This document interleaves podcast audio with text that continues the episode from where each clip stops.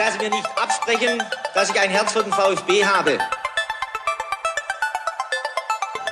Sverrisson, dann wieder Kügel, gewinnt sein Dribbling gegen Burns und Guido Buchwald und der Ball ist im Tor. Nach 86 Minuten führt der VfB Stuttgart in Leverkusen mit 2 zu 1. Nach 1950, 52 und 84 gewinnt der VfB Stuttgart zum vierten Mal die Meisterschale. Jetzt müsste der Ball endlich noch einmal hereinkommen. Jetzt kommt er weiter mit auf Hitzelsberger!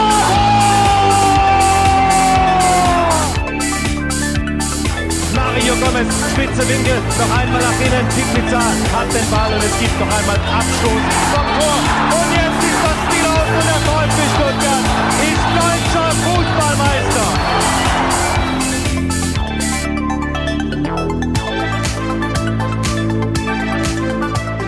Herzlich willkommen zu STR. Mein Name ist Ricky und mit mir in der Leitung der Sebastian. Guten Abend, Sebastian. Guten Abend, Ricky. Sebastian, es ist Herbst, auch wenn es die Temperaturen noch nicht ganz widerspiegeln. Das bedeutet beim VfB Stuttgart, äh, ja, kommt langsam wieder Unruhe auf. Mussten wir als VfB-Fans damit rechnen, beziehungsweise hast du als VfB-Fan sowieso schon damit gerechnet oder überrascht dich die aktuelle Situation, über die wir gleich ausführlich sprechen werden, dann doch ein wenig?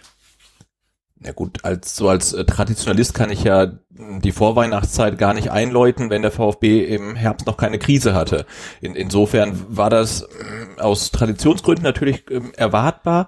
Andererseits dann auch äh, wieder nicht, denn der VfB stand hier in der Tabelle echt ganz gut da und ähm, die Heimspiele gegen Kräuter Fürth, Wien, Wiesbaden ähm, und jetzt gegen Holstein Kiel schienen ja dazu angetan, dass man da neun Punkte, sieben Punkte, also Punkte auf jeden Fall, viele Punkte holt. Ähm, und das ist jetzt dann mit Ach und Krach äh, nur drei wurden aus drei Spielen. Das kam dann schon etwas überraschend für mich. Ja, ich glaube für uns alle. Wir werden heute natürlich ausführlich darüber sprechen, über das Spiel gegen Kiel, allgemein über die Situation, ähm, welche Probleme wir zum Beispiel dann auch in der Spielweise von Tim Walter sehen und ja, auf was wir uns dann in Hamburg einstellen können. Äh, ich verrate aber schon mal, wenn der VfB Sonntag spielen muss, und das ist in der zweiten Liga nicht allzu selten, dann wird mir so ein bisschen die Zeit knapp. Also sprich, ich kann mich nicht ganz so ausführlich auf die Sendungen vorbereiten. Äh, aber ja, diese Woche finde ich es gar nicht so schlimm. Also ich habe mich diese Woche ganz bewusst nicht groß mit Statistiken auseinandergesetzt und habe das Spiel auch nur einmal im Real Life geguckt, also im Stadion, danach nochmal, ähm, ja, wie gesagt, im, im Real Life weil ich der Meinung war, dass das Spiel eigentlich genau die Geschichte erzählt hat, die wir jetzt schon in der Saison mehrfach gesehen haben, mit der Ausnahme vielleicht gegen Fürth. Sprich, der VfB dominiert das Spiel, hat gute Chancen, die zu schlampig verwertet werden und leistet sich dann in der Defensive meines Erachtens nach wirklich haarsträubende Fehler. Und so entstehen dann immer wieder sehr, sehr knappe Spiele und die letzten beiden Spiele gingen halt dann auch leider Gottes verloren. Aber im Endeffekt hätte man vielleicht auch schon davor gegen Land Pauli so ein Ding landen können und verlieren müssen. Gegen Aue hätte es passieren können. Also es war ja schon ein paar Mal kurz davor, dass wir wirklich als Verlierer vom Platz gehen. Ja, und dann sind wir eigentlich schon beim Hauptthema für heute, möchte ich mal sagen, nämlich ähm, an was liegt's denn, dass der VfB seine Dominanz nicht so richtig ja, gewinnbringend umsetzen kann. Also wir ergötzen uns so ein bisschen daran, dass wir viele Pässe spielen. Das, das feiern wir, sage ich jetzt ganz bewusst, weil es gibt genügend, die finden es gut, auch ab. Aber äh, ja, im, im, im entscheidenden Moment versagen dann dem einen oder anderen die Nerven, beziehungsweise es fehlen die Ideen, um dann Chancen zu kreieren und gefährlicher vorm Tor ja, zu agieren. Sebastian, hast du eine Lösung, so einfach mal aus der Hüfte geschossen? Was könnte der VfB kurzfristig verändern, um endlich mal mehr Tore zu erzielen und hinten nicht so dämliche zu bekommen? Ja, mit so einer Plattitüde mal rauszuhauen, vielleicht sollte einfach jeder mal seine Leistung bringen. Ne? Das muss man ja wirklich ganz klar so sagen. Ähm, du spielst mit deinem, für die zweite Liga hast du einen Monsterkader und, und spielst gegen Gegner, denen du mal auf dem Papier komplett überlegen bist. Und nach zehn Spieltagen hast du jetzt ein Torverhältnis von 15 zu 10. Und das spricht ja ganz klar dafür, dass die Offensivkräfte vorne nicht effizient genug sind und das hinten halt einfach ähm, zu viele Fehler gemacht werden, weil sonst hast du nicht pro Spiel ein Gegentor. Ne? Wir können kurz, ähm, ich denke, der HSV ist eine ganz gute Referenzgröße. Ähm, die haben keine zehn Tore bekommen, sondern äh, nur sieben, haben aber auch 21 geschossen. Ne? Also die haben plus 14 und wir haben plus fünf. Und das zeugt ja davon, dass einfach ähm, die, die Maschine da noch nicht rund läuft und entweder kriegt man die Spieler nicht in die Position, wo sie Abschlüsse machen können, oder man hat die Spieler in den Positionen, wo sie Abschlüsse machen können und kriegen den Ball nicht ins Tor. Und wenn man sich das letzten Spiel zumindest angeguckt hat, dann scheint ja eher letzteres der Fall zu sein. Wo drückt denn aus deiner Sicht der Schuh am meisten? Eher in der Defensive? Weil ich nehme jetzt mal Insua raus, der sich beim Gegentor wirklich, ich möchte ihm nicht zu nahe treten, aber äh, etwas ungeschickt, lass es uns so formulieren, angestellt hat. Das war nicht das erste Mal, dass sich ein Abwehrspieler, ein Defensivspieler so einen Lapsus erlaubt. Häufig sind es die Linksverteidiger, zumindest in den letzten beiden Partien, die sich dann immer mal wieder so einen Fehler erlauben. Aber es waren auch schon andere Spieler. Äh, Karasor ist da zu nennen und ähm, auch in der Innenverteidigung gab es da ein denkwürdiges Debüt, Debüt von Abuja. Das zieht sich aber irgendwie so durch, diese Slapstick-Gegentore. Deswegen meine Frage, siehst du da das größere Problem und denkst dir, wie er auch weiter sagt, irgendwann wird der Ball halt vorne mal reingehen und dann läuft's schon?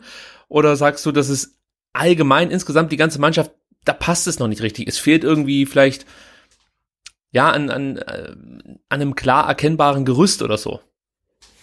Ich tue mich da echt schwer in, in, in der Fehleranalyse, ne? weil man kann jetzt sagen, das System Walter überfordert eventuell die der Innenverteidigung, aber hey, wenn du da Mann gegen Mann spielst und du gehst ins Kopfballduell, dann hast du ja nicht irgendwie Tim Walter im Hinterkopf, der sagt, hey, wenn du den Ball gewinnst, dann musst du gleich nach links oder nach rechts oder sonst wohin spielen, aber schlagen auf keinen Fall lang. Das sind ja individuelle Fehler und ich weiß nicht, warum die passieren. Also ist es dann wirklich Kopfsache, denkt man, wenn man ähm, ins Spiel geht gegen Holstein Kiel, naja, das gewinnen wir sowieso irgendwie also ich kann es mir wirklich ähm, schlecht erklären und ich befürchte, dass auch wieder relativ viele Faktoren zusammenkommen. Man ist vielleicht ein Stück weit zu überheblich, ich denke, jetzt nach zwei Heimniederlagen wird man das nicht mehr sein. Ähm, auch der Trainer, ähm, kommen wir vielleicht hinterher noch zu, ähm, trägt mit seiner Attitüde vielleicht ein bisschen hm, dazu bei, dass der VfB oder die VfB-Spieler denken, na eigentlich hätten wir das alles gewinnen müssen, das war jetzt nur Pech. Ähm, ja, und dann hast du halt das Quäntchen Glück nicht, was du brauchst, dann hast du auch das Quäntchen Präzision nicht, was du brauchst und dann kommt halt so ein Saisonstart zusammen. Allerdings, wir, wir reden ja gerade über den VfB, als ob er irgendwie 17. der ersten Liga wäre, aber wir sind ja aktuell noch Zweiter der zweiten Liga. Also es ist ja alles noch, noch gut, aber es ist nicht so gut, wie wir es uns erhofft hatten.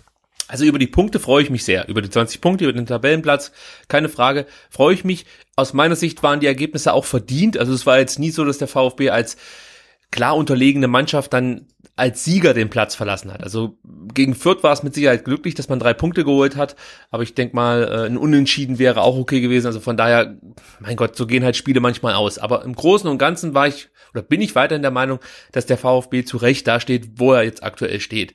Aber was genau, aber man muss ja, wenn ich kurz auch dann überlegen, jetzt nach den ähm, jüngsten Eindrücken, ähm, ob nicht viele Punktgewinne auch ähm, uns so ein bisschen äh, ja verblendet haben, wie die Situation eigentlich ist. Ne? Also ähm, Aue oder oder oder Heidenheim oder vor allen Dingen auch Bielefeld. Ne? Das, das ähm, hat halt irgendwie noch funktioniert. Ähm, aber war dann vielleicht auch, ähm, da hatten wir vielleicht auch das Glück, dass wir äh, jetzt äh, nicht mehr haben. Und ich kann dir kurz, ich glaube, das darf ich zitieren, ähm, eine eine Nachricht ähm, von der, von der Eva zitieren, die wir ja äh, nach dem Bielefeld-Spiel zu Gast hatten, die ja Arminia-Fan ist und die schrieb mir ähm, nach unserer Niederlage gegen Kiel, ähm, unsere Niederlage gegen euch wird immer bescheuerter. Ne? Also so sieht man uns von außen, dass der VfB vielleicht in den ersten acht Spieltagen so eine, so eine Lackbox war ähm, und jetzt schlägt's Pendel halt irgendwie um. Ja, wobei ich bei dem Spiel gegen Bielefeld schon sagen möchte, dass das für mich jetzt nicht reines Glück war. Natürlich, dass du in der 93. oder 91. ich weiß nicht mehr genau, wann es war, ein Tor erzielst, ist natürlich dann einfach schon auch Glück, aber wie das Tor gefallen ist, war kein Glück. Das war einfach Qualität. Ja, also das lasse ich mir jetzt auch, jetzt auf Twitter gab es ja schon ein paar äh, Diskussionen darüber, nicht madig reden. Äh, und und, und äh, ja, für mich ist das einfach Qualität gewesen, was Kempf in dem Moment da für einen Pass ausgepackt hat, die äh, ja, Art und Weise, wie Förster dann den Ball verarbeitet hat und dann auch das Auge hatte für Al Gadoui, das ist einfach Qualität. Das heißt, die Qualität haben wir und ob die dann äh, in der 15. Minute zum Torerfolg führt oder in der 93. ist mir am Ende egal. Für meine Nerven ist es natürlich schöner, wenn es früher passiert, aber im Großen und Ganzen war das dann schon okay, dass man das so ein war Spiel okay, aber gewinnt. warum sehen wir die Qualität jetzt nicht mehr? Ne? Also warum spielt Das Kempf ist, nicht ja. solche Pässe häufiger? Also nach nach dem Auswärtssieg ähm, auf der Alm ähm, hat man ja so, so, so einen Pass nie wieder gesehen. Also seitdem sieht man ja mehr oder weniger ähm, Ballquergeschiebe ähm, um Mittelkreis herum und kein Tempo und keine ähm, Vertikalität. Also das ist die Frage, wenn man die Qualität nur ein einziges Mal sieht, ist es dann wirklich Qualität oder war es dann vielleicht doch nur Zufall und er wollte den Ball eigentlich wo ganz anders hinspielen? Also ich glaube schon, dass es auch, auch, dass es Qualität ist, aber warum ruft man die nicht dann wiederholt ab? Also gegen Wien Wiesbaden war es, glaube ich, enorm schwer, da wirklich Tiefe in, in, ins Spiel zu bekommen, weil die so tief hinten drin standen und das Risiko einfach, dass der Ball abgefangen wird, enorm groß war, wenn du zum Beispiel einen Kämpf äh, ja, versuchen würde, durch zwei, drei Abwehrspieler hindurch zu passen. Das ist einfach enorm schwierig. Karasor hat das zweimal probiert gegen Wien Wiesbaden, einer kam auch an äh, und jetzt am, am Sonntag gegen Bielefeld, ich überlege gerade, wer diesen Pass gespielt hat auf Silas, war das nicht auch Kämpf? Hat auch mal so einen Ball gespielt und Silas kam irgendwie ja, ein paar Schritte zu spät. Also da war die Idee auch da. Sie versuchen das schon, aber es fällt dir natürlich schwerer gegen so tiefstehende Mannschaften. Nur ist das keine Überraschung. Also jetzt am zehnten Voll, ja. Spieltag, ja, können wir nicht mehr. Das hast du schon eigentlich schon vor der Saison ähm, gegen Hansa Rostock im Pokal gesehen. Ähm, das war ja so eine Blaupause, wie von den 17 Gegnern vermutlich 14 gegen den VfB spielen werden. Für mich war noch mehr eine Blaupause das Spiel gegen Aue. Also Rostock gebe ich dir auch seitdem, recht. seitdem funktioniert es ja auch nicht mehr gegen Genau. tiefstehende Gegner. Ja. Also gegen Rostock gebe ich dir absolut recht, aber da dachte ich mir halt noch, ja gut, als Drittligist, der jetzt hier gegen eine Top 20 Mannschaft aus der Bundesliga, also du verstehst, was ich meine, halt Bundesligen, erwe- ja. er- erweiterte Bundesliga sozusagen antritt. Ja, da würde ich mich halt auch als Trainer äh, so oder mein, meine Mannschaft so aufstellen, dass man auf die Konterchance lauert und man muss dazu sagen, Rostock hat das jetzt äh, deutlich offensiver bestritten als zum Beispiel Aue oder Wien Wiesbaden. Also die waren schon Ja. noch ein bisschen mutiger. So, aber was Aue dann gemacht hat, war, ey, wir gehen in das Spiel und haben unser Wunschergebnis. Und das verteidigen wir jetzt. Also ab der, ab der ersten Sekunde des Spiels haben wir eigentlich unseren Erfolg. Das 0 zu 0. Und äh, mit zunehmender Spielzeit wird der VfB ungeduldig, es werden Chancen kommen und da müssen wir halt mal irgendwie eine reinmachen und ähm, dann, ja, im Endeffekt können wir uns dann wieder aufs, aufs Verteidigen konzentrieren und vielleicht dann noch äh, einen Konter fahren oder so. Und es hat für Aue nicht so ganz funktioniert, wobei sie natürlich auch die Riesenmöglichkeit hatten, äh, durch Testrot, glaube ich, da kurz vor Schluss. Also das hätte klappen können, aber ja, hat's nicht. Und Wien Wiesbaden hat das halt ausgenutzt, dass wir sehr, sehr schläfrig waren in der Anfangsphase. Das war diesmal nicht so gegen Kiel. Dafür war es halt dann der Moment nach Bart Stubers gelb-roten Karte, wo irgendwie dann noch nicht so richtig die Zuteilung gepasst hat. Da habe ich mir übrigens auch überlegt, und äh, da können wir jetzt schon so ein bisschen aufs Kielspiel überleiten. Karasor wurde ja diesmal auf die Bank gesetzt, ja. Also damit kann ich auch leben. Ich fand die Entscheidung absolut, absolut nachvollziehbar. Aber bei dem Gegentor dachte ich mir so, vielleicht wäre in dem Moment Karasor hilfreich gewesen auf dem Platz. Ist natürlich jetzt alles äh, sehr spekulativ, aber er ist halt jemand, der zur Not dann auch mal kurz in der Innenverteidigung aushelfen kann. Er kann Innenverteidiger spielen und äh, es fehlte ja da eindeutig zum einen die Zuordnung und zum anderen natürlich auch die Intensität von Insua im, im Zweikampfverhalten. Aber wenn da halt jetzt noch ein weiterer Abwehrspieler mit im 16er gewesen wäre, dann hätte sich Insua vielleicht auch schon früher an oder hin zu Lee orientieren können und dann hätte der vielleicht gar nicht die Möglichkeit gehabt, so auszuholen, so hoch zu springen und dann den Kopfball so zu setzen, wie er dann letzten Endes gesetzt wurde, was ja auch mehr oder weniger glücklich war, wenn man schon Ich wollte sagen, hat er den ist. gesetzt oder ist ihm der irgendwie nur glücklich auf den Kopf gefallen? halt Also, es war hochgegangen. ein tolles Tor, gar keine Frage, Ja. aber es war, ja. Ja, ist halt hochgegangen, wollte irgendwie einen Ball treffen und hat gehofft, Ja. dass der irgendwo hinkommt äh, und für Gefahr sorgt. Also typische 16er-Situation, wenn da so ein Ball von oben runterfällt, sage ich jetzt mal. Ja, klar, ja. Äh, Eigentlich ist das ja auch der Moment, wo ich sage, hier musst du als Abwehrspieler definitiv derjenige sein, der den Ball irgendwie äh, behauptet oder beziehungsweise dann äh, klärt, weil äh, ich verstehe es, wenn eine Flanke ganz scharf reinkommt, dann hast du als Abwehrspieler immer so ein bisschen das Problem, dass dein Gegenspieler mit Dynamik kommt, aber das war ja absolut nicht der Fall. Also die ich, ich, war der, ich war der Meinung, Insua hat das einfach völlig falsch eingeschätzt, hat ein bisschen gepennt und ähm, ja, dann, dann fällt der Ball halt unglücklich hinter Kobel ins Tor. Jetzt kann man vielleicht auch noch darüber diskutieren, ob Kobel einen Sch- Schritt zu weit vorm Ja, Tor aber stand, dem- aber, nee, ja, dem- komm, dem der hat dann auch gute Also- Dinge gehalten. Also, nee, den möchte ich jetzt ja auch nicht Ja, aber verteufeln. guckt, also, also in, in, in Sua und Lee sind ähm, gleich groß. Also Lee ist 1,80, äh, Insua ist 1,81. Ja, Timing. Dann hat natürlich auch viel mit Timing zu tun. Und klar, wenn halt ein Lee dann irgendwie gegen einen Innenverteidiger ins Kopfballduell muss oder gegen jemand, der deutlich größer ist, hat er es schwerer. So, ja, ist es halt viel Timing einfach. Da kann man dann Klar, Insua ist ein bisschen schläfrig, aber der, das sind dann Bruchteile von Sekunden einfach, ne? Also die ja dann irgendwie früher oder später hochgehen muss, um den Ball zu bekommen, ist halt eine, eine schwierige Situation. Aber in dem Moment hätte ich mir, wie gesagt, vorstellen können, dass ein Karasor vielleicht von der Sechserposition in die Innenverteidigung äh, gerückt wäre und ähm, ja, einfach äh, für ein bisschen mehr Stabilität so kurz nach dem Platzverweis gesorgt hätte. Ist natürlich, wie gesagt, müßig jetzt darüber zu diskutieren und wir werden es auch nie herausfinden. Nichtsdestotrotz, ähm, ja, waren dann noch, noch genügend Minuten übrig, um dieses Spiel wenigstens noch unentschieden irgendwie zu, zu oder Unentschieden zu erreichen. Und selbst da ist ja dem VfB wirklich überhaupt nichts mehr eingefallen. Ich fand, ja, genau, ähm, ich, war ja, ich war ja, ich war auch nicht im Stadion und ich habe es auch wirklich kom nicht komplett gesehen, auch nicht nochmal Real Life guckt. Ich war ja, habe mich entschieden, ähm, zum fünften Geburtstag von meinem äh, Patenkind zu gehen, habe es dann im Endeffekt auch nicht bereut, dass ich dann im Garten saß und ähm, Torte gegessen habe, habe dann aber ähm, natürlich den Kicker, äh, den Ticker äh, laufen lassen und habe dann die letzten äh, zehn Minuten dann auch noch ähm, auf dem Handy irgendwie heimlich geguckt, ähm, bin natürlich erwischt worden, war dann aber nicht so schlimm. Ähm, ja, aber da schien es ja dann wirklich so, dass Kiel äh, näher am 0 zu 2 oder am 2 zu 0 ähm, als der VfB am Ausgleich. Und das ist dann irgendwie sowas, was ich halt überhaupt gar nicht verstehe. Also ich verstehe auch nicht, ähm, dass sich die Heimmannschaft, also die, die, der VfB als Heimmannschaft durch die gelb-rote Karte so aus dem Konzept bringen lassen kann. Und, und dass man es dann nicht mehr schafft, irgendwie nochmal zurückzukommen. Ich habe dann auch gedacht, ähm, klar, im ersten Saisonspiel gegen Hannover, da hat der VfB geführt, ähm, aber da hat ja auch die Gelb-Rote dann gegen Avuja eigentlich gar nichts gemacht. Ne? Da stand das Stadion auch dann komplett hinter dem VfB ähm, und dann war das irgendwie gar kein Thema und dieses Mal hat er so einen kompletten äh, Bruch im Spiel herbeigeführt und ähm, ich, ich frage mich mittlerweile wirklich, also wie wichtig ist Holger Badstube eigentlich, weil seine Bedeutung, die steigt ja mit der Aktion eigentlich nochmals, weil ohne ihn scheint es ja irgendwie nicht zu funktionieren. Also ich fand, in dem Spiel sind ganz viele Dinge passiert. Wenn wir jetzt bei der gelb-roten Karte bleiben, wie gesagt, wir sprechen gleich noch ausführlich über die Aktion, ähm, dann würde ich sagen, äh, dass ein Interview von Stenzel, das er nach dem Spiel gegeben hat, so ein bisschen ähm, ja auch mein Gefühl wiedergespiegelt hat. Nämlich, dass die Mannschaft wusste, jetzt wird's brutal schwer und im Endeffekt, ja, können wir das kaum noch schaffen. Also den Eindruck hat die Mannschaft auch auf mich gemacht, als ich das Ganze so beobachtet habe von meinem Platz. Äh, ich ich habe halt einfach nicht das Gefühl gehabt, dass hier alle noch daran glauben, dass man irgendwie noch das 1-1 erreicht. Und vielleicht denkt man dann auch ein bisschen zu groß und überlegt sich dann, wie können wir jetzt das Spiel noch drehen, also komplett drehen zum 2-1 hin.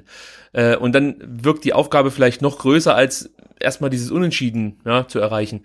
Und, und so kam es mir halt einfach vor. Also da kam halt nichts mehr von keinem Spieler, kein Aufbäumen. Es gab noch diese, diese Kulibali-Chance in der 85. als er da durch Zufall den Ball mhm. äh, ja kurz hinter den zweiten Pfosten setzt. Ja, der hätte ja, vielleicht. das wäre auch, absurd ja. irgendwie die, also aber, aber so wollte er nicht, aber das wäre auch eine komplett absurde Szene, ja. Sonst war nichts und das das ist das, was, was mich dann wirklich wütend macht als Fan. Ja, wenn ich da sitze und sehe, da sind Spieler, die alle sich für ziemlich cool halten, ja, unterstelle ich den Jungs jetzt einfach mal.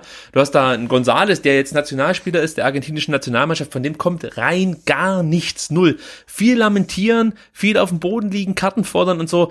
Das mag ich in dem Moment nicht. Also nicht, wenn es für dich einfach nicht läuft als Mannschaft. Ja, also dann gehört das einfach für mich überhaupt nicht auf den Platz. Ich kann verstehen, dass wenn, wenn du irgendwie so im Lauf bist und äh, hast was geleistet, dass du dich dann vielleicht ein bisschen besser fühlst und das auch zum Ausdruck bringen willst, kann ich nachvollziehen, aber ich fand das total unangebracht nach dem Spiel gegen Wien Wiesbaden und natürlich auch jetzt nach der zweiten Halbzeit, die mich dann eher gegen Kiel gestört hat, weil die erste Halbzeit und da nochmal hinzuspringen, die fand ich eigentlich stark, ja, also da bin ich bei Tim Walter, der sagt, Mensch, da müssen wir halt einfach mal ein Tor machen.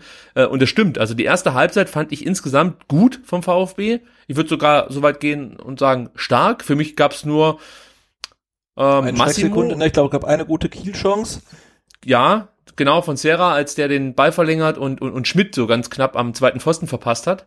Das war eine große Chance. Und wir hatten natürlich Glück, dass der Schiedsrichter die Situation, ich glaube, es war so noch 30 Minuten falsch eingeschätzt hat, als Lee und äh, ich glaube, wieder Serra war es, alleine auf Kobel zu marschiert sind und abseits gepfiffen wurde. War nämlich eigentlich kein Abseits. Da hatten wir auch noch so ein bisschen Glück.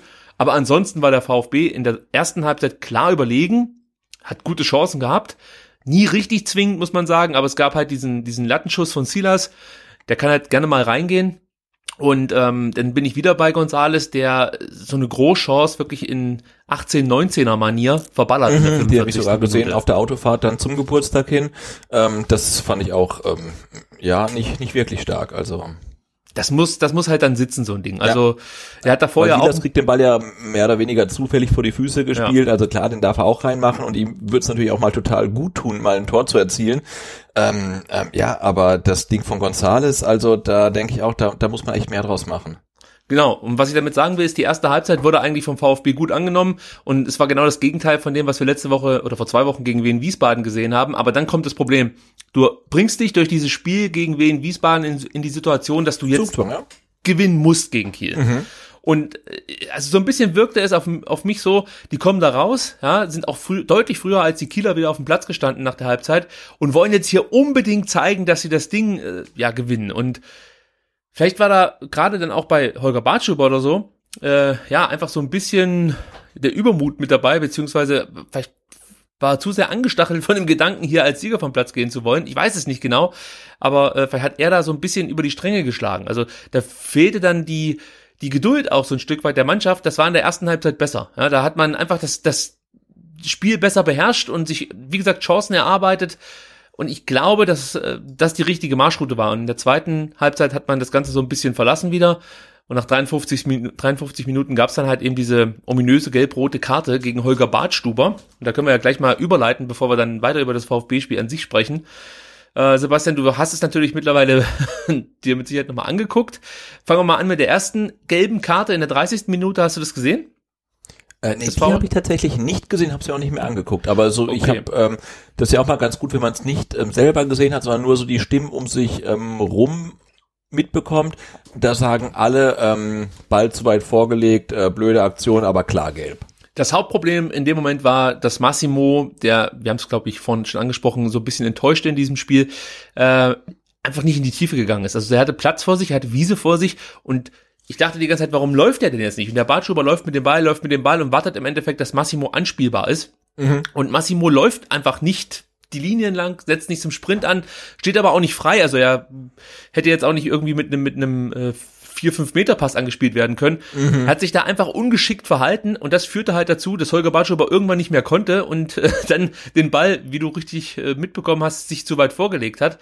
Und dann halt in typischer Bartschuber-Manier mal so eine fette Grätsche ausgepackt hat. Ich glaube, das war mehr Frust über Massimo, den er da entladen ja. wollte, ja. Und Und dann musste dann der, der, der, wer ist der, der Van, Van der Berg äh, dann Genau. ausbaden, ja. Richtig, der Aus kriegt das Ding ab. Ja. Völlig okay, die gelbe Karte. Gibt's äh, keine zwei Meinungen aus meiner Sicht. Die zweite gelbe Karte war schon etwas Diskussions- oder da könnte man ein bisschen länger drüber diskutieren, so ist es richtig. Äh, da war es so, dass Bartschuber seinem Gegenspieler, jetzt weiß ich nicht mehr, wer es war, war es Serra? Ich weiß es nicht mehr genau. Ist auch wurscht, auf jeden Fall auf den Fuß gestiegen ist und dann anschließend ihn auch noch am Trikot gehalten hat. So, der Schiedsrichter hat das Ganze als taktisches Fall ausgelegt und hat ihm gelb-rot gegeben. Es war erst sein zweites Foul, muss man dazu sagen, aber es war aus meiner Sicht eine nachvollziehbare gelb-rote Karte, äh, weil das halt auch wieder so, so, so eine relativ dumme Aktion ist, wenn du gelb vorbelastet bist und weißt, das Trikot ziehen und äh, taktisches Foul dann natürlich eine gelbe Karte zur Folge haben, da musst du dich in dem Moment etwas cleverer anstellen. Und das hat er nicht getan. Und ist aus meiner Sicht hier zu Recht äh, mit Gelb-Rot vom Platz geflogen. Genau, äh, das habe ich gesehen tatsächlich, weil ich habe dann die ähm, Push-Meldung vom Kicker bekommen, Platzverweis in Stuttgart, Holger Badstuber gelb-rot. Und dachte ich mir, na gut, wenn der Stream halt immer irgendwie so eine Minute hinterher ist, dann mal schnell rein, dann habe ich es noch gesehen und dachte im ersten Moment, hey, komplette Fehlentscheidung, aber dann, wenn es dir in einer, in einer Zeitlupe anguckst, er hängt halt ihm ewig lange, also nicht nur in der Zeitlupe ewig lang, sondern auch in der Realität ewig lange am Trikot und, und das ja während der Kieler ja Richtung Kieler Tor läuft. Er läuft ja quasi in die, in die andere Richtung ähm, und er hält ihn und hält ihn und hält ihn und ähm, ja, äh, es waren dann zwei gelbwürdige Fouls und er hat es dann für zwei Fouls zwei gelbe Karten bekommen. Und wie ich ähm, heute auch dann schon geschrieben habe, man, man, man kann diese Linie fahren, aber dann wird man sich halt, oder wünsche ich mir, dass halt alle Schiedsrichter, die in der zweiten Liga pfeifen, ähm, diese Linie fahren und dass dann halt auch ähm, Spieler vielleicht dann von Kräuter führt auch relativ schnell dann gelb-rot sehen, zum Beispiel, wenn sie in Stuttgart halt irgendwie alle umtreten. Also ich habe da jetzt irgendwie keinen, keinen finde das ah, ich bin ja emotionslos, was die Gelb-Rote angeht für, für für Bartstuber. Das kann man schon machen. Ähm, und in dem Spiel war es ja dann auch konsequent, wie er gepfiffen hat. Ähm, aber ist halt die Frage, kriegt man jemals irgendwie eine einheitliche Linie hin, weil in anderen Spielen ähm, können die Spieler sich dann halt die Beine irgendwie ähm, blau und grün und lila treten und in anderen Spielen kriegst du halt dann für zwei Fouls dann zwei gelbe Karten und fliegst vom Platz. Das ist halt irgendwie ein bisschen schwierig, aber äh, ja, also wenn man sich die beiden Szenen so singulär anguckt, dann ja, gelb-rot kann man, kann man schon machen. Ich habe es für mich so bewertet, in dem Moment, als der Schiedsrichter gelb-rot gegeben hat, war eigentlich das Spiel, äh, oder es war eigentlich komplett über die 90 Minuten sehr fair. Also es war jetzt nicht irgendwie eine harte Partie, dass man unbedingt mal ja, ein Zeichen setzen musste und äh, jemanden vom Platz stellen oder eben eine gelbe Karte geben musste.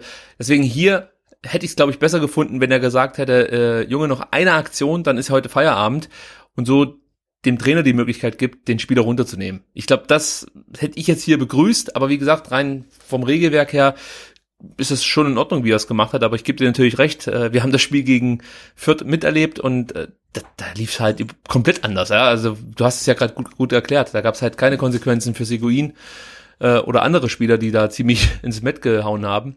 Und das nervt mich natürlich auch so ein bisschen. Ich hoffe halt, dass sich das auf Dauer dann mal irgendwann wieder ausgleicht. Normal ist es ja auch so. Ja, Klos ist ziemlich schnell vom Platz geflogen. Jetzt genau, ich wollte gerade sagen, das wäre ja eins zu eins Situation von, von, von Fabian Klos, ne, ja. beim Spiel in Bielefeld, als der meckert einmal und dann geht er noch einmal mit dem Ellenbogen in den Zweikampf. Ja, man kann beide Male gelb geben. Man kann aber auch sagen, hey, noch eine Aktion und du bist draußen.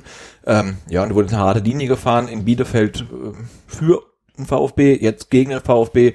Ja, und deswegen tue ich mich ähm, da auch relativ schwer, mich da zu echauffieren. Ist halt so. Ja. Und ich bin der Meinung halt, dass, wie gesagt, ein VfB mit dem Kader eigentlich auch zu zehnt gegen elf Kieler äh, mehr als null Punkte holen könnte. Ja, absolut. Es stand ja auch noch 0-0, als Bartschuber vom Platz Eben, ja, das ist das Ding, ne? Also nicht ja. so, du liegst zurück und dann fliegt noch einer runter und denkst du, hey, wie soll man jetzt einen Rückstand aufholen mit nur 10 Mann? Nee, es steht 0-0, also hast du noch alle Chancen.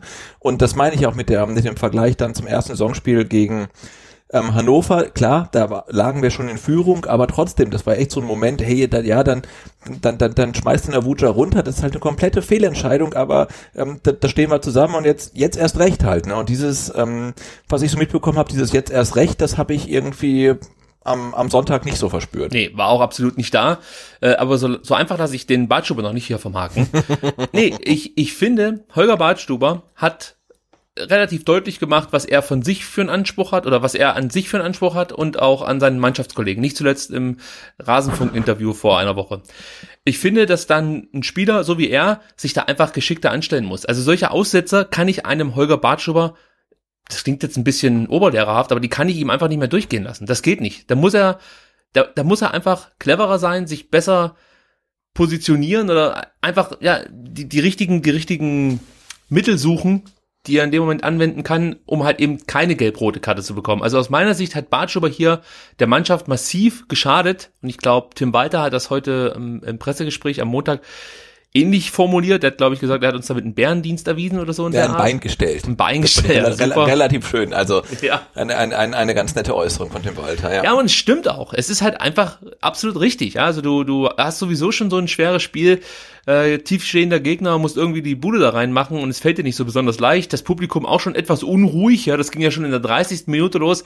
Also bei mir, Gott sei Dank, ging's diesmal. Ich habe mich wieder für meinen alten Dauerkartenplatz entschieden. Im schwierigen Umfeld. Ja, es war weiterhin schwierig, aber nicht ganz so extrem wie vor zwei Wochen. Okay. Also ja, es, es war natürlich immer noch Haupttribünenpublikum und es ging da auch schon ab der 20. Minute los, dass das alles nur eine Katastrophe ist, was die da spielen. Aber auch darauf kommen wir später noch zu sprechen. Aber äh, so ganz äh, schlimm wie letzte Woche wurde es Gott sei Dank nicht. Nichtsdestotrotz fehlte eigentlich ähm, ja genau dieser Zusammenhalt, den du jetzt schon mehrfach angesprochen hast bei Avujas gelb-roter Karte, fehlte hier auch. Also diese, diese, diese Verbundenheit zwischen Mannschaft und Zuschauer in solchen Situationen zusammenzuhalten und jetzt erst recht, das fehlte auch ein Stück weit. Was nicht bedeuten soll, dass die Zuschauer schuld sind, dass der VfB jetzt äh, ein paar Minuten später das Gegentor bekommt. Das meine ich damit nicht. Aber Holger Bartschuber hat sich in diesem Moment wahnsinnig dämlich verhalten und ähm, hat es dann einfach mal durchgezogen, als er den Platz nämlich verlassen hat und die Schiedsrichter beleidigt hat. Ich sage jetzt bewusst die Schiedsrichter, weil ich weiß nicht genau, wen er jetzt angesprochen hat mit seiner äh, dämlichen Äußerung. Und ähm, es ist mir letzten Endes auch egal, ob er jetzt einen Linienrichter gemeint hat, den vierten Offiziellen oder wen auch immer. Es war halt eine saudumme Äußerung zu diesem Zeitpunkt. Er beleidigt da, wie gesagt, die Schiedsrichter und schadet der Mannschaft sozusagen nochmal. Und also, da fällt mir dann nichts mehr ein. Also da erwarte ich von einem Spieler seines Formats einfach mehr. Ja, da musst du dich besser im Griff haben. Auch wenn man sagen kann, auf dem Platz, da kochen die Emotionen hoch und der Holger ist ein Hitzkopf. Alles richtig. Aber in dem Moment geht das nicht. Es, ja, habe ich kein Verständnis. Er, aber er ist ja kein Hitzkopf, das ist ja das Ding. Also er ist jetzt ja schon echt lange, lange dabei. Und wir ähm, ähm, kennen ihn ja auch schon irgendwie bei, bei den Bayern ähm, und jetzt dann auf Schalke kurz und bei uns seit mehr als zehn Jahren. Und er ist ja alles nur kein Hitzkopf. Und ich finde, du kannst halt einem Innenverteidiger wie Holger Badstuber, der dann 30 Jahre alt ist, ähm, echt alles vorwerfen. Also mangelndes Tempo und mangelnde Einsatzbereitschaft und dass er mit dem, mit dem Kopf vielleicht schon bei einem anderen Verein ist, ist ja alles okay. Aber wenn du ihm mangelnde Cleverness vorwerfen muss. Das ist halt irgendwie schwierig, ne? Und da musst du einfach runtergehen und den, den, den Mund halten, weil er, er, er schadet ja einfach dem, dem, dem, dem Verein. In dem Tritt Fall ist auch völlig Tonne egal, oder ob so. er jetzt die, die, die Schiedsrichter äh, ja, also jetzt. Nee, wir können ja sagen, ob äh, sie jetzt Muschi nennt oder- drei oder vier beliebige Schimpfworte aneinander. Es ist völlig egal, aber er schadet damit sich, er schadet vor allem dem Verein ähm, und das sollte ihm halt nicht passieren. Jemanden, der äh, Champions League gespielt hat, der Nationalmannschaft gespielt hat, das ist halt einfach ah, schwierig. Also aber da- das zeigt natürlich auf der anderen Seite auch, dass er sehr, ähm, wenn man es jetzt positiv auslegen will, dass er sehr involviert ist, wie es dem VfB ähm, geht und dass er nicht dann sagt, ja gut, dann gehe ich halt runter und äh, ist mir egal, sondern er ja, ist da schon sehr, sehr mit dabei, aber das sollte einem wie ihm halt wirklich nicht passieren. Äh, Holger ist halt der typische Brudler, kann man fast schon sagen. Also eigentlich passt Absolut, er perfekt ja. zu diesem Verein. Und ich glaube, der hat sich da halt tierisch über sich selber aufgeregt, wusste nicht, wohin mit dem Frust und lässt den halt am Schiedsrichter aus. Ja, du und siehst ja auch, der, der regt sich, der regt sich über sich auf, er regt sich über seine Mitspieler auf, sein, sein, Ja. sein, sein Signature-Move ist ja der nach unten hängende, ähm, schüttelnde Kopf. Ich finde das total großartig, weil so einen brauchst du ja, ne? Der sagt, hey, das ist, das war scheiße, wir müssen das besser machen. Ähm, und in dem Fall konnte er es dann vielleicht nicht anders kanalisieren ähm, als in einer Beschimpfung ähm, gegen das Schiedsrichterteam. Das, das, das macht's nicht besser, vielleicht ein Stück weit Sebastian? Aber es sollte ihm nicht passieren. so jemand brauchst du. Aber ich finde, wenn Total. Holger Bartstuber in 90 Minuten oder jetzt waren es ja nicht ganz 90, äh, wie, Ja. wie lang war es? Äh, 57, 53. 53, genau. 53 Minuten nur ein Drittel seiner Zweikämpfe gewinnt und mit einer jungen Mannschaft da auf dem Platz steht, finde ich, fängt es da schon für mich an, dass man einfach als Vorbild ein bisschen vorangeht und nicht eben den Kopf immer nach unten senkt und hin und her schüttelt. Da kann man zehnmal sagen, so ist der Holger, aber das überträgt sich vielleicht doch auf jüngere Spieler wie ein Roberto Massimo. Und wenn der halt nach 20 Minuten von Holger Bartschuber erstmal zusammen gepfiffen wird, was er denn für ein Rindvieh sei, dass er da nicht vorläuft, ja, dann überlegt er sich bei der nächsten Aktion zweimal, was er jetzt macht. Also es ist halt einfach so. Und es war ja nicht nur Massimo, der von Holger da zusammengeschissen wurde. Und wie gesagt, ich finde es, ich finde es ja an sich gut, dass es so einen Spieler gibt. Du hast es gerade eben auch erklärt. Aber es gibt natürlich dann auch äh, Phasen im Spiel, da muss dieser Spieler selber seine Leistung bringen und ein Stück weit das rechtfertigen, was er da auf dem Platz versucht zu verkörpern. Ja? Und das fehlte mir in dem Spiel zum Beispiel komplett. Das, was ich bei Bartschuber in den letzten Partien immer wieder gelobt habe, diese Übersicht, diese Ruhe, auch in, in stressigen Situationen, hat er in diesem Spiel, finde ich, nicht so ausgestrahlt ähm, wie, wie eben zuletzt oder ja, ja, genau, wie, wie zuletzt. Und äh, dann noch mit diesem Abgang, ja, das ist natürlich dann auch wieder so ein Moment, wo du dir äh, die Frage stellen musst, ob das ein Mannschaftsleader sein kann, der so vom Platz geht. Also finde ich schwierig. Und äh, um das nochmal auf den Punkt zu bringen, das möchte ich auch unbedingt äh, noch loswerden. Und du hast es, glaube ich, auch schon gesagt. Mir ist es egal, ob er jetzt hier das Schimpfwort Muschi benutzt oder Hund oder Vollidiot oder was auch immer. Darum geht's mir gar nicht. Ich führe hier keine Sexismusdebatte. Da bin ich auch absolut der Falsche für. Aber du kannst nicht vom Platz gehen und den Schiedsrichter beleidigen. Das weiß ich in der Kreisliga und das erwarte ich von einem Bundesligaspieler mit dem Anspruch, Champions League zu spielen, schon dreimal. Und sorry, dass ich darauf rumreite. Äh, er hat es ja schließlich damals gesagt, jetzt muss er halt auch damit leben, dass es immer wieder rausgeholt wird, dass er gerne Champions League spielen würde. Was auch okay Nee, genau. ist. Wir haben ja die gelb-rote Karte von, von der Gabatstuber mit der gelb-roten Karte für Fabian Klos ähm, verglichen. Der ist sogar Kapitän bei der Arminia. Ähm, der ging runter, fühlte sich vermutlich genauso ungerecht behandelt wie Holger Bartstuber äh, gestern. Und ja, der ging halt runter, ne? Und dann hat halt sein Einspielsperre abgesessen, jetzt ist wieder am Start. Und und Holger Bartstuber wird jetzt wahrscheinlich doch ähm, ja relativ lange oder länger ähm, ausfallen. Und ähm, ja, das ist halt nicht gut. Also das äh, sollte einem äh, Mann seiner Klasse und seiner Erfahrung eigentlich nicht passieren. Der DFB hat jetzt äh, ein Ermittlungsverfahren eingeleitet gegen Holger Bartstuber, also da wird definitiv was kommen. Wie viele Spiele mh, bleibt abzuwarten, aber ich vermute mal unter drei wird er da nicht rauskommen. Und dann noch die gelb-rote Karte mit dazu. Das heißt, der wird uns jetzt erstmal vier Spiele mindestens fehlen, ist meine Vermutung. Dann soll es vielleicht auch noch vereinsinterne Geldstrafe geben. Der hätte ich überhaupt nichts dagegen. Der Dennis braucht nämlich noch Geld. Also wenn jemand sich da ja vortun will, Herr Bartstuber, verdoppeln Sie doch einfach Ihre Strafe und überweisen Sie den Rest an den Dennis. Der würde, würde sich sehr, sehr freuen, wenn er äh, relativ schnell bei seinen 110.000 Euro ist. Aber gut, ja, also vereinsintern wird da vermutlich auch noch was kommen. Was mich auch noch interessiert, wie siehst du die Äußerungen seiner Mitspieler nach dem Spiel? Also Mario Gomez, der zum Beispiel gesagt hat, falls das Wort gefallen ist, also Muschi, wäre es unnötig. Ich will ihn nicht in Schutz nehmen. Natürlich macht man das nicht und er würde es wahrscheinlich auch nicht wieder machen. In der Situation ist das aber ein Stück weit Fußballdeutsch. In der Emotion auf dem Fußballplatz fallen noch ganz andere Wörter. Also das hat man jetzt von mehreren Spielern so gehört, dass man das Ganze nicht zu stark aufbauschen sollte. Das passiert halt mal und äh, damit müsste man leben. Also auch Sven Mislintat hat sich in diese Richtung geäußert. Äh, ja, was ist unsere Meinung dazu? Schwieriges Thema total schwieriges Thema. Und ich meine, ähm, was, also Holger Bartstuber ähm, kriegt nach zwei Fouls ähm, die gelb-rote Karte und geht vom Platz und hat definitiv eine Meinung. Und was er sagen möchte oder was er dem Schiedsrichterteam mitgeben möchte, ist, ähm, ihr pfeift mittlerweile viel zu kleinlich oder ihr gebt für jeden kleinen Körperkontakt eine gelbe Karte. So, das, das, das möchte er sagen. Dass er es natürlich ähm, mit Puls 170 und Adrenalin bis zur Schädeldecke ähm, dann nicht hinbekommt, das klar zu artikulieren, sondern irgendwie versucht oder das dann irgendwie komplett runterbricht auf diese Äußerung. Ich habe da ein Stück weit Verständnis für. Das macht es natürlich nicht besser. Und noch und dass die Stadionmikrofone das alles aufzeichnen und in die Welt rausstrahlen, macht es noch viel weniger besser. Das macht es halt eher noch viel schlimmer. Ähm, in, insofern muss man sagen, da gab es ja heute, du hast es mal auf Twitter gepostet, ähm, von der Zeitung, die wir nicht nennen, eine Umfrage, ist das normales Fußballdeutsch oder muss das bestraft werden? Und es haben, glaube ich, bei der Zeitung mit vier Buchstaben, glaube ich, über 80 Prozent gesagt, das ist normales Fußballdeutsch. Mhm. 86 Prozent. Ähm, genau, und ich würde sagen, ja, das ist normales Fußballdeutsch, ähm, aber es sollte trotzdem bestraft werden, weil es ist halt schwierig, die, die, dieses das den Leuten irgendwie dann rauszubekommen, aber es, es geht halt nicht. Und ich, ich bin dabei dir, also in dem Fall ist es eigentlich völlig egal, wie er irgendwie die Schiedsrichter tituliert. Ähm, er, er meint es als Beleidigung und das muss sanktioniert werden. Und er sollte einfach clever genug zu sein, um einfach ähm, ohne die Lippen zu öffnen, vom Platz zu gehen und sagen, okay, das war vielleicht irgendwie nicht so die allercleverste Aktion. Ähm, ich nehme das Spiel Sperre, ähm, bin dann im Pokal gegen den HSV vielleicht wieder dabei. Ähm, und so, so eine Äußerung darf nicht sein, sollte nicht sein. Er schadet sich, er schadet dem VfB. Ähm, ja, und damit ist eigentlich auch genug gesagt. Aber da jetzt irgendwie so eine ja. Generaldebatte aufzumachen, das ist mir dann auch zu viel einfach. Ja, das kam bei meiner Ausführung noch ein bisschen zu kurz. Er schadet nicht nur der Mannschaft und sich selber, sondern dem Verein an sich. Das stimmt auch. Also das äh, kam bei mir jetzt so ein bisschen zu kurz.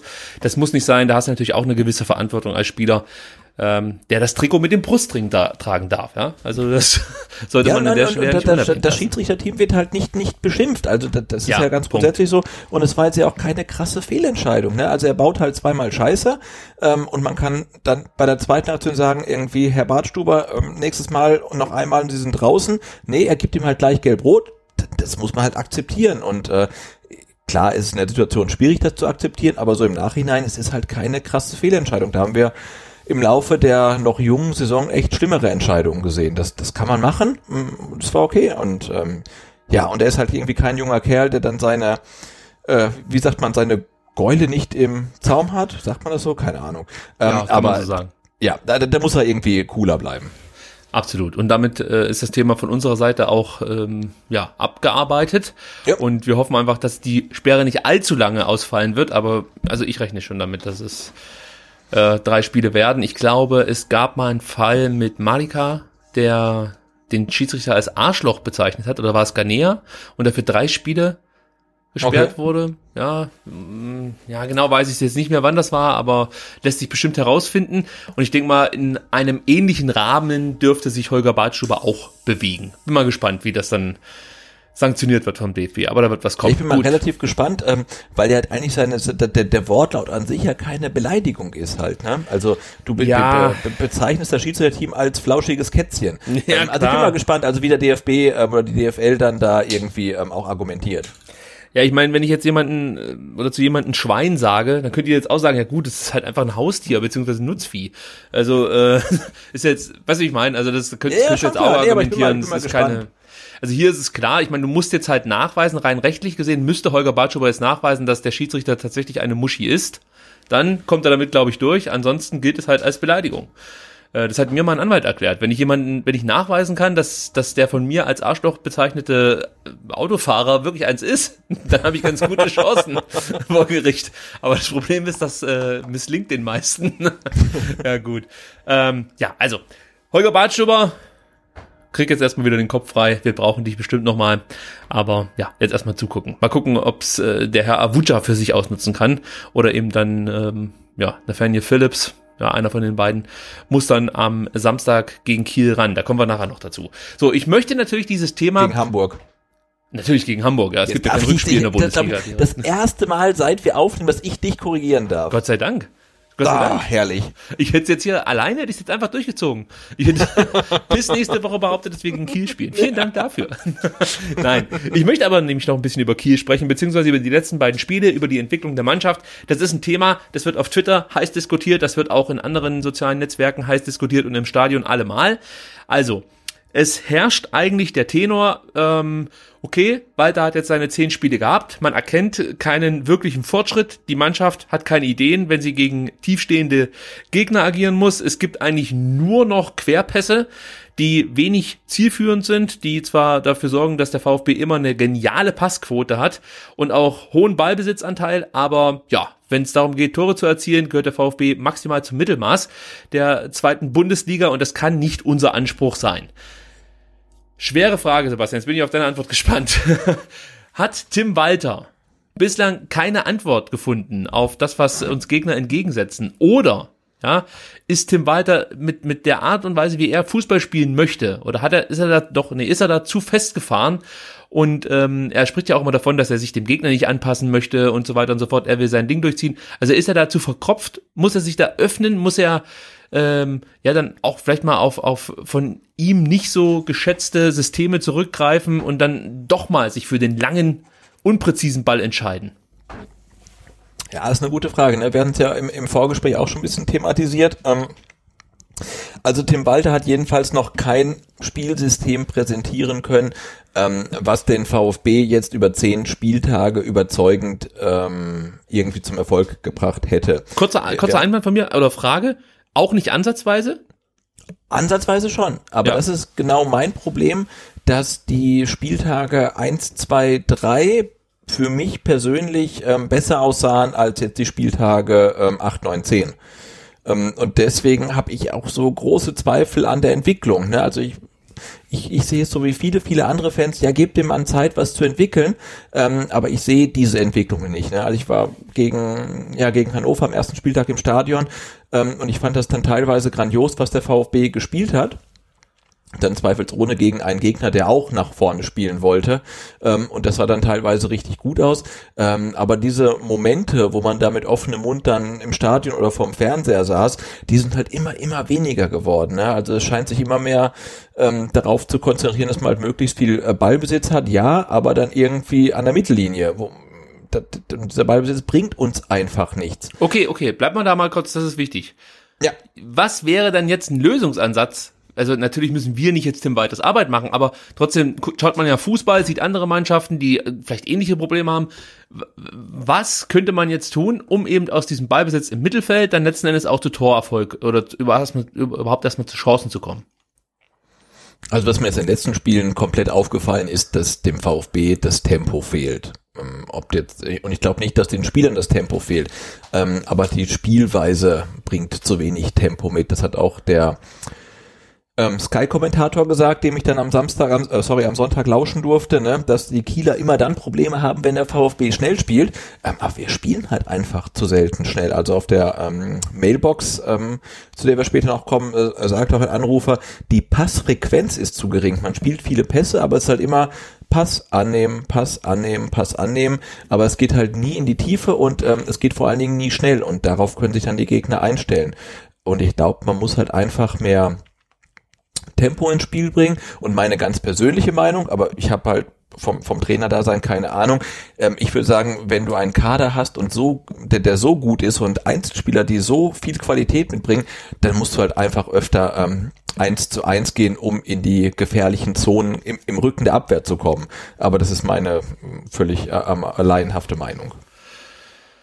Also ich habe mir darüber auch Gedanken gemacht, weil es, wie gesagt, auf Twitter äh, häufig jetzt diskutiert wurde in den letzten Tagen. Äh, und ich, ich gebe dir recht, dass das Spiel manchmal irgendwie behäbig wirkt. Dann habe ich mir überlegt, wie, du, wie kriegst du jetzt Geschwindigkeit rein? Das eine ist natürlich die Passschaffetten schneller spielen und vor allen Dingen direkter spielen, nicht immer annehmen, gucken, wieder rechts, wieder links. Klar, da kriegst du ein bisschen mehr Tempo rein.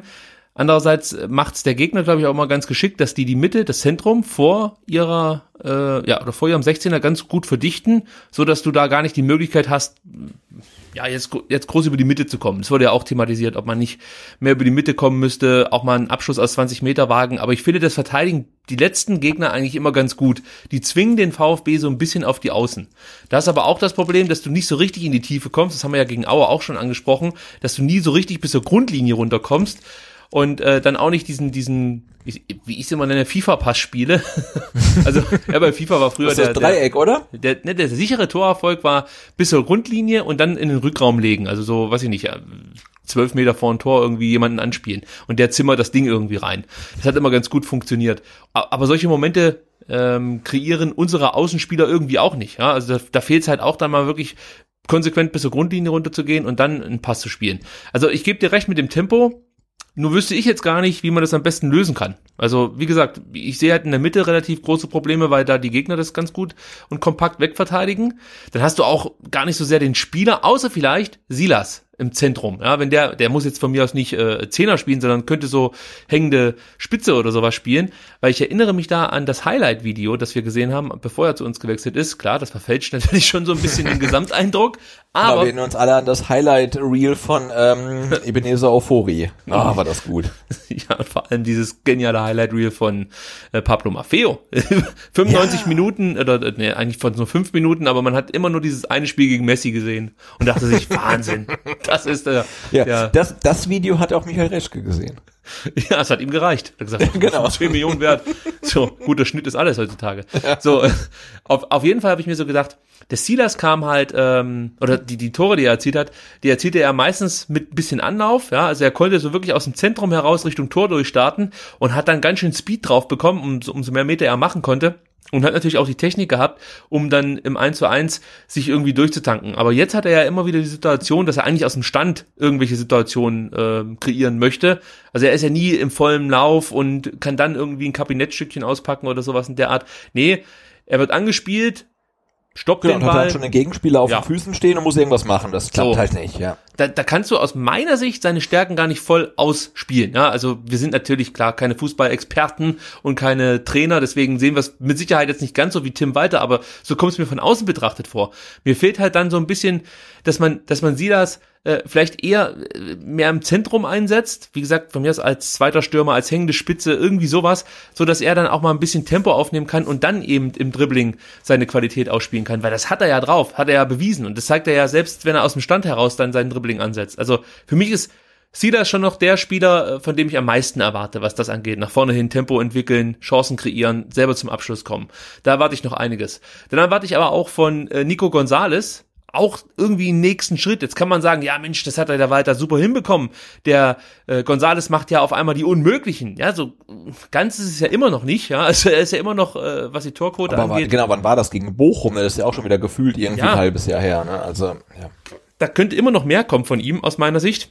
Und vor allem, wenn ich jetzt Nationalspieler bin, das mag jetzt vielleicht eine Macke von mir sein, aber da erwarte ich immer noch ein bisschen mehr von den Spielern auf dem Platz. Also da möchte ich halt einfach auch wirklich den Unterschied sehen zu einem gewöhnlichen oder zu einem Scheffler zum Beispiel, ja, der halt eben nur ein ganz, ganz banaler Zweitligakicker ist. Der macht seine Arbeit gut, schießt acht Buden beim Tabellenletzten oder Vorletzten und ähm, alle sagen, das ist ein hervorragender Stürmer, der würde es aber nie in der ersten Liga schaffen. So, jetzt hast du einen Gonzales, der den Anspruch hat, für die argentinische Nationalmannschaft zu spielen und ich habe im Spiel gegen Kiel das Gefühl, da spielt halt irgendjemand, was weiß ich, aus unserer U19 oder so, der sich noch nicht richtig durchsetzen kann, aber eine große Klappe hat auf dem Platz. Also das ist mir dann zu wenig. Da muss deutlich mehr kommen von so einem Spieler mit, mit seinen Ambitionen, der noch eine große Fresse hat und am liebsten nach Holland wechseln will äh, äh vor Ablauf der Transferperiode.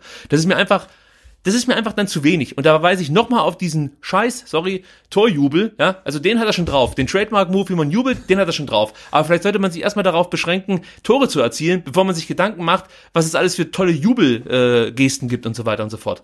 Ja, also da kann man vielleicht auch nochmal die Frage stellen, ob, ob äh, er sich da richtig einschätzt und vielleicht auch richtig gesehen wird von der Mannschaft. Vielleicht fehlt da auch ein Spieler, der ihn mal so ein bisschen ja mal wieder gerade hinstellt, sage ich jetzt mal, und äh, ihm die Leviten liest ein Stück weit. Weil das ja, ist auch noch ein Thema. Du bräuchst so einen Spieler wie Mario Gomez irgendwie, oder? Genau bei dem Punkt. Nee, aber das, ich meine, das kann siehst ja nicht du, sein. ja, aber siehst du einen also Spieler beim VfB, der wirklich diese, äh, der, der, der diese Ausstrahlung zum einen hat, das hat mit Sicherheit Mario Gomez, aber dann auch so autoritär auftritt, dass er da wirklich was bewirken kann. Ich habe bei Gomez nicht das Gefühl, dass das jemand ist, der da wirklich mal auf den Putz haut und den Leuten verbal eine watscht und äh, die ganzen, die, denen so ein bisschen die Flausen aus, aus dem Kopf treibt, sage ich jetzt mal. Nee, für, für, mich ist der einzige im Kader ähm, Holger Bartstuber. Ja, und der ehrlich. ist verschrien und, als als äh, Ekel Alfred im Endeffekt. Natürlich, genau, ja, ja. So, also das, und, da, da lacht, den lachen sie halt, halt aus. Dann, dann, dann selbst irgendwie ins Aushalt, ne? Und ähm, ja, das ist ähm, schwierig. Das, aber da leidet ja auch schon wieder die Autorität drunter. Ja? Also zum Beispiel, jetzt nehme ich mal so für mich das Paradebeispiel eines solchen Spielers, von dem ich gerade spreche. Das ist zum Beispiel so jemand wie Svonimir Soldo. Ja, der ist zwar auch mal vom Platz geflogen, aber der hat natürlich eine ganz andere Ausstrahlung als die, die wir jetzt gerade angesprochen haben. War auch eine andere Zeit, war ein anderer Spieler. Aber so ein Spielertyp, äh, der fehlt schon so ein Stück weit in der Mannschaft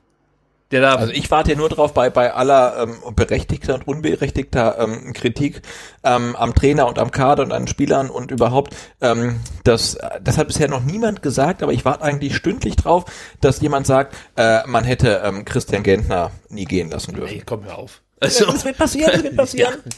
ja. Christian Gentner, Gentner, Ogo und Beck, ähm, die drei, also wenn man die ähm, gehalten hätte, Vertrag verlängert hätte, dann wird alles besser laufen. Das wird kommen, glaub mir. Mit Christian Gentner hätten wir nicht einen Punkt mehr auf dem Konto. Das, Natürlich nicht. Also das, das kannst du komplett vergessen.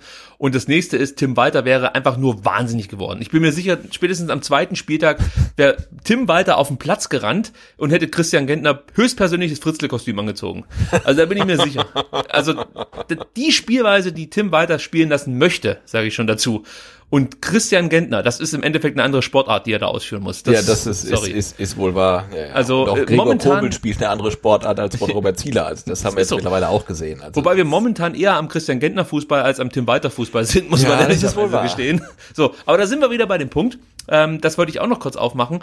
Ich sehe es halt wirklich so, dass Tim Walter definitiv mehr Zeit braucht als zehn Spiele.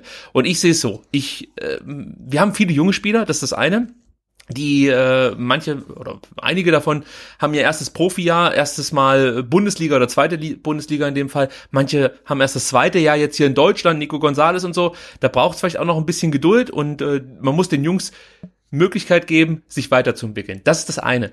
Das andere ist, dass du natürlich enorm viele Spieler neu in diese Mannschaft jetzt integrieren musst, die neues System lernen müssen, die die Sprache neu lernen müssen, die mit einem Trainer, der ja auch seine Eigenarten hat, ja, irgendwie lernen, umgehen und so weiter. Also es muss einfach erst, glaube ich, so ein bisschen fruchten, ja.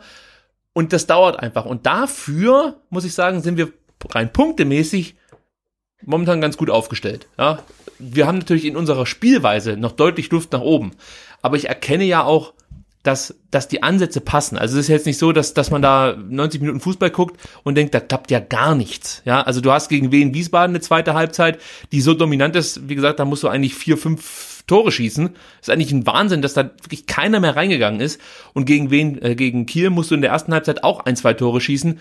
Klar, wir hätten auch ein, zwei bekommen können. Das ist das nächste Problem, dass halt in der Abwehr dann ähm, definitiv auch so ein bisschen an der, an der Aufmerksamkeit des einen oder anderen gearbeitet werden muss, oder da muss er selber dran arbeiten. Da bin ich wieder bei Emiliano Insua, der ja auch als Führungsspieler vorangehen sollte. Und ähm, ihm sind äh, schon mehrfach solche Fehler passiert. Ich erinnere da an das Spiel gegen Regensburg, als er dann sich schon Espresso rauslässt, ja, kurz vor, der, vor Ende des Spiels und dann auf einmal merkt, dass man doch ja nochmal hinterher rennen könnte hinter seinem Gegenspieler. Das sind alles so Kleinigkeiten, die, die, das hat nichts mit Spielsystem oder Trainer oder sonst nee, irgendwas nee, zu tun. Nee, das sind, Frage, ja. ja. das sind, das sind individuelle Schwächen der Spieler, die ich so nicht akzeptieren kann. Also das, das geht nicht und das geht auch nicht in der, das geht auch nicht in der zweiten Liga. Das ist ja nicht so, dass die in der zweiten Liga jetzt, äh, was weiß ich, alle an die Wand spielen könnten, weil keine Ahnung irgendjemand mal bei Atletico Madrid gespielt hat oder der González wie gesagt für die argentinische Nationalmannschaft unterwegs ist. Äh, die zweite Liga definiert sich halt über Kampf. Es ist einfach so. Und du kannst mit individueller Klasse einiges wieder gut machen, aber längst nicht alles. Also es muss halt einfach auch so aussehen wie gegen Hannover. Und da sind wir nämlich bei genau dem Punkt. Äh, ich finde rein spielerisch unterscheidet sich das nicht so sehr vom Spiel gegen Hannover, außer dass wir ein paar weniger Positionswechsel haben und so. Das ja. Aber der Auftritt der Mannschaft, dieses ich, ich möchte nicht lustlos sagen, weil das stimmt nicht ganz, aber weißt du, das wirkt einfach nicht so überzeugend, nicht so, wir hauen die hier aus dem Stadion raus hier. Also das ist, das fehlt mir so ein bisschen, muss ich ganz ehrlich sagen. Das ist irgendwie abhanden gekommen. Ich hatte das Gefühl, dass die Mannschaft in den ersten Spielen irgendwie wieder gut machen wollte, was in der letzten Saison passiert ist, auch wenn das eine andere Mannschaft ist. Aber ich hatte das Gefühl, man möchte jetzt hier das neue Gesicht zeigen. Und mit dem zunehmenden Erfolg äh, stellte sich so eine gewisse Selbstzufriedenheit bei dem einen oder anderen ein und die ja, das, das keimte dann fast schon in der ganzen Mannschaft und dann hat's mal den irgendwie, äh, äh, oder hatte der mal das Virus, dann hatte mal der das Virus und auf einmal hatten es vier, fünf Spieler und dann verlierst du gegen Wien Wiesbaden und irgendwann kommt natürlich auch der Kopf dazu und ich glaube, so war es dann nach dem 0 zu 1 gegen Kiel, dass man dann so dachte, oh, hey, das kriegen wir nicht mehr gebogen und die pfeifen auch schon wieder und plötzlich werden die Beine schwerer und schwerer und äh, weiters Ideen fruchten nicht mehr so und jetzt bist du in so einem Moment drin, ich glaube, da wird es ganz schwierig oder interessant zu sehen sein, ähm, ja, wie die Spieler jetzt die Ideen von weiter umsetzen. Weil wenn das, was der Trainer vorgibt, funktioniert, ja, dann laufen natürlich alle genauso, wie weiter das möchte. Nur irgendwann, ja, wenn das nicht funktioniert, du nicht die Ergebnisse einfährst, dann, äh, das kennt jeder, beginnt es halt auch in der Mannschaft irgendwann mal zu arbeiten. Ja, und äh, das ist jetzt eine interessante Phase, möchte ich mal so sagen. Also Walter hat einiges an Arbeit vor sich und ich bin der Meinung, oder weiterhin der Meinung, dass er der Richtige dafür ist. Ja, also das Konzept, was er vorgestellt hat, so kann man es ja sagen, finde ich verheißungsvoll, finde ich interessant, möchte ich gerne mitgehen, aber am Ende, ja, zählen halt die Ergebnisse. Und äh, das sollte er jetzt aus den nächsten beiden Spielen gegen Hamburg, sagen wir nicht unbedingt beide verlieren. Und dann gegen Dresden zu Hause braucht's, also da, da braucht's einen Sieg, definitiv. Also ja, aber wir spielen ja dann wieder gegen den vermutlich ähm, 17., 16. und 18. Also es wird schwierig. Heimspiele gegen letzten drei Ta der Tabelle, das ist halt eine heikle Sache. Also ja, aber das und, ähm, Sebastian, Dresden, Dresden ist jetzt 17. mit neun Punkten, hat dann ähm, am nächsten Spieltag die Arminia zu Hause, glaube ich. Ähm, also die, die kommen wahrscheinlich auch als ähm, 17. oder 18. zu uns. Also ja, mal gucken. Aber Sebastian, du, du, äh, oder anders gefragt, wie siehst du es, sollte Walter die nächsten beiden Spiele jetzt gegen Hamburg, sagen wir mal, er spielt das erste Spiel unentschieden, das zweite verliert er, Pokalspiel verliert er, in Hamburg spielen wir unentschieden und dann verlieren wir gegen Dresden. Siehst, dann, siehst du dann schon den Punkt, dass man sagt, Walter, goodbye? Nö, nö, nö, also er, er sollte halten, und da sind wir schon ein bisschen wieder bei der Mailbox, wo dann auch Leute gesagt haben, sein Interview nach dem Spiel, das kam auch wieder total arrogant und überheblich rüber. Ähm, also er sollte dann vielleicht auch mal zeigen, dass er ähm, ja bereit ist, ein bisschen aus den Niederlagen zu lernen.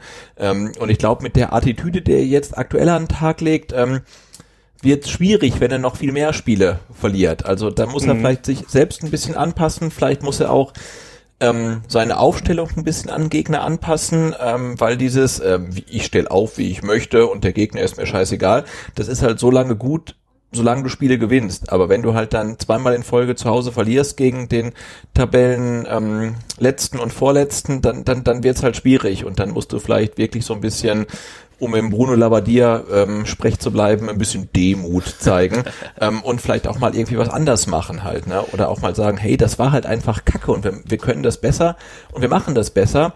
Ähm, aber ja, wie gesagt, also Stand jetzt sind wir Tabellenzweiter, punktgleich mit dem Tabellenersten. Äh, mal gucken, wie die Arminia sich gegen HSV jetzt gleich schlägt. Ähm, noch ist alles gut. Für mich persönlich ist das Pokalspiel ist mir echt komplett egal, weil ich glaube nicht, dass wir Pokalsieger werden. Und insofern ist es mir wirklich gerade egal, aber ähm, ich würde dann total gern das Ligaspiel in Hamburg gewinnen. Ähm, ja, und da, da werden sich dann vielleicht auch ein paar VfB-Spieler oder junge VfB-Spieler leichter tun, mh, die vielleicht von den 50.000 dann ähm, im Neckarstadion so ein bisschen erdrückt wurden äh, von der Erwartungshaltung und er könnte auswärts mal spielen. Ähm, mal, mal gucken. Aber also das Pokalspiel ähm, ist für mich außer Konkurrenz, weil das ist mir gerade jetzt echt komplett egal. Gut, dass du das Thema Interviews von Tim Walter noch angesprochen hast, weil das äh, hätte ich jetzt fast vergessen. Das muss ich auch noch unbedingt ganz kurz thematisieren. Und zwar äh, gefällt es mir überhaupt nicht, dass du dich nach einer Niederlage hinstellst und sagst, ah, mehr oder weniger belohnen wir uns nicht. Wir müssen halt einfach mal das Ding reinmachen. Aber komplett verschweigst, dass du dich halt in der Defensive wirklich dilettantisch verhältst. Also ich finde Aha. diese, diese Herangehensweise, dass man einfach nur sagt, gut, wenn wir jetzt ein bisschen mehr Glück hätten, ja, dann würden wir das Spiel auch gewinnen. Aber wir investieren so viel und belohnen uns dann nicht. Im Endeffekt ist uns kein Vorwurf zu machen. Es ist einfach nur Pech. Das geht für mich so ein bisschen an, an dem vorbei, was wir halt regelmäßig auf dem Platz sehen. Und das sind Ja, halt, absolut. Also äh, belohnen ist das neue Veredeln. ja, ja, das Ist so, so stehen ist so. Also- und das kotzt mich an, das geht nicht. Wir haben, Nee, wir es haben geht nicht ums Belohnen, es geht darum, dass du halt gegen die zwei Tabellen schlechtesten der zweiten Liga mehr als null Punkte holst. Und es ist halt nicht belohnt, sondern es ist halt eine Selbstverständlichkeit. Ne? Und ähm, das geht für mich auch so ein bisschen an der Realität ähm, vorbei.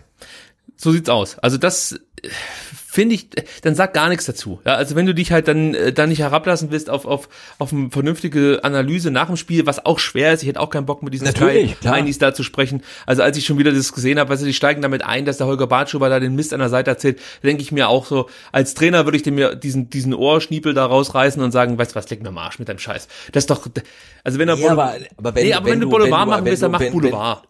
Genau, also, aber wenn du ein Vollprofi bist, dann lässt du den den, den Ohrschnöpsel da drin und Ja, sagst, ähm, ja, bitte nächste Frage irgendwie. Ne? Also musst du irgendwie da souverän bleiben. Ja. Aber äh, klar, die versuchen ihn zu locken. Ähm, ähm, ja, aber trotzdem. und es funktioniert auf seine Art. natürlich Weise, funktioniert. Ja, das ist, das ist echt schade, weil ich, ich, ich bin schon der Meinung, dass er da auch noch ein bisschen was regeln kann. Ja, also ich hätte es jetzt nicht schlimm gefunden, wenn er sagt, ja, wenn wir hinten schlafen. Er hat ja auch am nächsten Tag dann Batschüber gegenüber deutliche Worte gefunden. Also Absolut, wenn er, ja. Wenn er dann gesagt hätte, wenn wir hinten schlafen, können wir vorne noch fünf Buden machen. Wenn wir da nicht bald aufwachen, werden wir halt immer dem Tor hinterherrennen. Ich, ich, ich finde, das ist eine Aussage, die kannst du mal tätigen und das ist auch ein Zeichen an die Fans. Wir haben verstanden, äh, wir müssen uns steigern und wir werden daran arbeiten, aber da gebe ich dir schon recht, wenn du dich bei jeder Pressekonferenz so generierst, als, als würdest du, weiß ich nicht, mit zehn Punkten Vorsprung die Liga dominieren, ja, und das alles, was du dominierst, ist im Endeffekt der äh, Statistikbogen auf der Seite Ballbesitz und, Ballbesitz, und Passspiel, ja. Äh, das finde ich alles cool, aber es muss natürlich am Ende dann auch auf dem Ergebnisbericht an, an deiner Stelle das Tor mehr erscheinen als beim Gegner. Sonst ist das, sonst bringt's dir halt einfach nichts, davon zu sprechen, dass du ständig so und so viele Pässe spielst und ähm, so viel Ballbesitz hast. Also ich bin eigentlich ein Fan davon, wie Walter spielt, aber ich finde, äh, wie man aktuell mit dieser Situ- Situation umgeht, äh, das ist ausbaufähig. Ja, das- absolut. Ich meine, du spielst halt zwei Heimspiele in Folge, ne? Wie gesagt, gegen die schlechtesten Mannschaften der zweiten Liga Ja. für jeweils 50.000 Zuschauern holst null Punkte und dann sagst, wir müssen uns endlich mal wieder belohnen. Also ich ich finde, du musst dich nicht bei den Fans entschuldigen, ähm, Nee. aber ja, so ein bisschen mehr Selbstreflexion wäre da echt angebracht, weil das kann halt einfach nicht sein. Wenn wir jetzt in Bielefeld nicht gewonnen hätten, sondern unentschieden oder sogar verloren hätten, würde jeder sagen, okay, schweres Spiel, guter Gegner. Wenn du jetzt in, in Hamburg verlierst, würde jeder sagen, ah, war schwierig, ne? Ey, aber Wien, Wiesbaden und Kiel zu Hause vor dem Publikum und du holst keinen einzigen Punkt, du schießt ein einziges Tor in zwei Spielen. D d- das kann nicht sein, ne? Und du kannst dich hinterher nicht hinstellen und sagen, wir haben uns nicht belohnt. Nee, du hast halt Scheiße gebaut, zwei Spiele lang, 180 Minuten. Ähm, ja, das, das, das verstehe ich nicht. Ne? Du hast einen Kader, der ist irgendwie das Vielfache wert deines Gegners. Ähm, und das ist halt keine Frage von Glück, sondern du hast halt irgendwie kollektiv versagt. Das muss man einfach so sagen. Ähm, und ähm, ja, also das äh, geht eine Zeit lang gut, aber auch nicht ewig. Eine Statistik noch, obwohl ich gesagt habe, heute verzichte ich komplett auf Keine Statistiken. Statistik. Du, ich habe den Kicker hier noch liegen. Also Äh, ach so, da wollten wir ja auch noch noch mal kurz. reinschmökern, das stimmt. Ja. Aber ich, ich hau ja noch mal eine Statistik raus, die einzige von mir heute, die ich sehr vielsagend finde. In den letzten beiden Spielen hat der VfB 48 Mal aufs Tor geschossen und hat ein Tor erzielt. Also auch hier, äh, glaube ich, gibt's ein paar, äh, ja, ein paar Dinge, äh, da könnte man zumindest etwas optimieren, möchte ich mal so sagen. Ja. Also auch da ist der Trainer gefragt und natürlich auch jeder einzelne Spieler. Aber das ist vernichtend. Und wenn du dir überlegst, dass die letzten beiden Spiele auch noch Heimspiele waren, finde ich es noch krasser, dass du da halt wirklich nur mit einem Tor und null Punkten nach Hause gehst. Ah, schwierig. Willst du jetzt noch im Kicker kurz mal so ein bisschen rumstöbern oder sollen wir schon direkt Du, auf Hamburg ich, ich, überleiten? ja, ich habe extra den Kicker mitgenommen. Also ich, ich raschel mal kurz, vielleicht hört man's. Also nicht das nur ist noch online, sondern Print. Ich habe wirklich hier ähm, das Papier hier liegen, ne, wie sich's gehört. Und das, äh, Moment mal, wenn wir schon beim Thema Print sind, möchte ich an der Stelle natürlich auf euer wunderschönes Vertikalbuch verweisen. Ja, gerne. Das es gibt. Gerne, gerne, gerne. Ja, ihr könnt bei Amazon und bei allen gängigen und bekannten Buch, Online-Buchhändlern und natürlich auch der ganz normalen Buch, ähm, das, das, der ganz normale Buchladen um die Ecke vorbeigucken und euch da die Fußballfibel holen vom Genau, also am besten ihr geht in euren lokalen Buchladen und ähm, sagt, ihr hättet gerne die VfB Stuttgart Fußballfibel, denn das Problem ist, ähm, derzeit irgendwie auf allen normalen Kanälen ist es gerade vergriffen. Also ich weiß nicht, wahrscheinlich war die Startauflage irgendwie 50 oder so und deswegen gibt's das nirgends mehr. Ähm, ähm, aber wir haben es ganz geschickt gemacht. Also ihr müsst nur, Moment, ich guck kurz, ähm, äh, buch.vertikalpass.de eingeben und dann kommt ihr direkt zum ähm, Verlag und da gibt es auf jeden Fall noch. Also macht das und holt euch das Buch. Ich Äh, bin ja weiterhin dabei, das Ganze äh, vorm Einschlafen zu lesen. Und ja, also es dauert dadurch ein bisschen länger, aber es lohnt sich trotzdem. Also ich kann es wirklich empfehlen. Äh, Ich glaube, am, am besten, ah, das, na, ich, ich, ich erzähle jetzt noch nichts. Ich spoiler nichts aus dem Buch. Es lohnt sich auf jeden Fall. Gute, die guten alten Zeiten, so Genau, also buch.vertikalpass.de, dann kommt ihr direkt äh, zur Kulturkon, das ist der Verlag, der es ähm, herausgibt und äh, da gibt's immer Exemplare, weil derzeit irgendwie ähm, Amazon, Thalia, Osiander, Hugendubel irgendwie alles ähm, etwas schwierig, ähm, aber Kulturkon ähm, hat's am Start und ähm, und äh, ja, bestellt's da, also buch.vertikalpass.de. Macht es. So, jetzt gucken wir in den So, Kicker. zurück zum Print. Ähm, der Kicker. Ja? Ja. Montagskicker. Ähm, Zweitligastatistiken. Ähm, und ich dachte, ich guck mal ähm, drauf. Ähm, so nach zehn Spieltagen ist ja schon ähm, relativ aussagekräftig. Was sagen denn die Statistiken? Und mh, da gibt dann zum einen die Zuschauer, Zuschauerstatistik und der VfB ist natürlich weit vorne. Also 51, 384.000 Zuschauer im Schnitt. Ähm, Platz 1 unangefochten. Ähm, dann kommt der HSV mit 45.000 irgendwas und ähm, Nürnberg mit 32.000, aber wirklich ungeschlagen. Aber es ist auch wirklich die einzige Statistik, in der der VfB irgendwie prominent auftaucht, weil ansonsten können wir uns angucken, ähm, Torschützen in den Top 10 ist kein VfB-Spieler, bei den Scorern ist auch kein VfB-Spieler, bei den Top-Torhütern ähm, taucht Gregor Kobel dann zu Recht auf Platz ähm, 6 auf. Wer ist da auf der Aber- Eins? Ähm, wie heißt er mit Vornamen? Ich weiß es nicht, aber der Mendel von Aue. Ähm, Martin, Martin? oder? Hm? Heißt er nicht Martin? Martin, ne? Martin Mendel. Ja, ich, meine glaube auch. Ja. Ja, mein, ich Ähm, meine, 2,55, äh, übrigens, da ist ja das also- Interessante, der ist nur 1,83 groß. Der, der, ne? der, ja, der ist für einen Torhüter winzig, ne? Ja, ja. Und vor allem, der ist ja, glaube ich, schon, schon ewig bei denen im Tor. Also Ich, ich gönn's Ja, ja. den total, also finde ich total klasse. Wir haben ähm, Mendel Kühn Uphoff, also unser ehemaliger dritter Torhüter. Stimmt, der in Karlsruhe erfolgreich ist. Der ist jetzt in Karlsruhe total erfolgreich. Ähm, Ortega von Bielefeld, Freisel von Sandhausen, Müller von Heidenheim ähm, und dann ähm, unser Gregor Kobel. Also der schlägt sich da relativ wacker und gut mit ähm, Notenschnitt 2,94. Dann Das möchte ich auch noch ähm, ganz kurz erwähnen. Auch wieder eine tolle Partie gemacht gegen ähm, Kiel jetzt am Wochenende. Hat ein paar Mal in höchster Not gerettet. Also Mhm. ich bin froh, dass der da hinten drin steht, muss ich ganz ehrlich sein. Und die Nummer zwei ist äh, da auch nicht zu verachten. Also Bredlo hat seine Arbeit auch immer sehr, sehr gut verrichtet, wenn er gebraucht wurde. Also Absolut, ne? Also im auf der Pokal und Torwartposition gegen passt's. ja, Fürth war das, glaube ich. ne? Ähm, ja, genau, Fürth. Ja, hat er irgendwie richtig, richtig gut gehalten. Also da Ja. haben wir wirklich zwei richtig gute Keeper. Ähm, aber dann die Top-Feldspieler, wenn man da in die Top 10 guckt, da gibt's halt keinen VfB-Spieler. Und ich habe gedacht, okay, ähm, die die, die, die guten Mannschaften der Liga, die werden da weniger berücksichtigt. Da gibt's wahrscheinlich auch keinen von Bielefeld oder vom HSV. Ähm, aber dann guckt man halt und auf Platz zwei ist ähm, Fein vom HSV und dann kommt noch Leibold vom HSV und Van Drongelen vom HSV. Und von Bielefeld haben wir Klos, Nilsson und Prietl. Aber da fehlt halt komplett ähm, ein VfB-Spieler. Und, ähm, und wenn man sich dann mal so überlegt, jetzt haben wir zehn Spieltage gespielt und wer vom VfB ist uns eigentlich so besonders positiv aufgefallen? Da, da fällt mir als, außer ähm, Pascal Stenzel auch eigentlich niemand ein. Ja, da haben wir ja vorhin auch schon mal im Vorgespräch ein bisschen drüber gesprochen. Es gibt natürlich auf diversen Positionen schon sogenannte Stammspieler.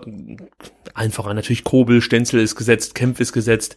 Aber wenn du jetzt im Mittelfeld schaust, Linksverteidiger oder auch im Sturm, ist da immer noch ja, relativ viel Rotation angesagt. Und ich habe nicht das Gefühl, dass es daran liegt, dass weiter hier einfach die Breite des Kaders voll ausschöpfen möchte, sondern dass er eher auf der Suche ist nach den richtigen Leuten für die Position. Ja. Und ähm, ich glaube, so nach zehn Spieltagen solltest du da schon eher ein Gerüst vorweisen können, vor allem wenn du ja am liebsten als Erster aufsteigen möchtest. Das, das fehlt mir natürlich noch so ein bisschen. Und das merkt man ja auch bei unserer Startaufstellung. Ja? Also du hast ja fast nie die Möglichkeit, mal elf Richtige zu tippen, weil ständig was verändert wird. Und wie gesagt, ich sehe es nicht unbedingt jetzt hier als ähm, Luxusproblem an, dass man praktisch so die Jungs durchtauscht, um sie bei Laune zu halten. Mhm sondern es fehlt dann wirklich immer so, so, ja, auch jetzt am Wochenende zum Beispiel bei Castro, dass bestimmte dass man sagen kann, okay, der muss auch gegen Hamburg auf jeden Fall wieder auf dem Platz stehen. Oder Askasiba, der jetzt endlich als Sechser spielen kann und eben yes. dann doch nicht so überzeugen kann, wie ich mir das vielleicht für ihn gewünscht hätte. Ja, er hat nee, ich habe auch die eine Situation gesehen, äh, Ball, Ballgewinn und dann ein genialer Pass nach vorne. Dann war es, glaube ich, die Chance von Gonzales und ich dachte, oh, Santi, super gut. Und dann habe ich gemerkt, das war gar nicht Askasiba.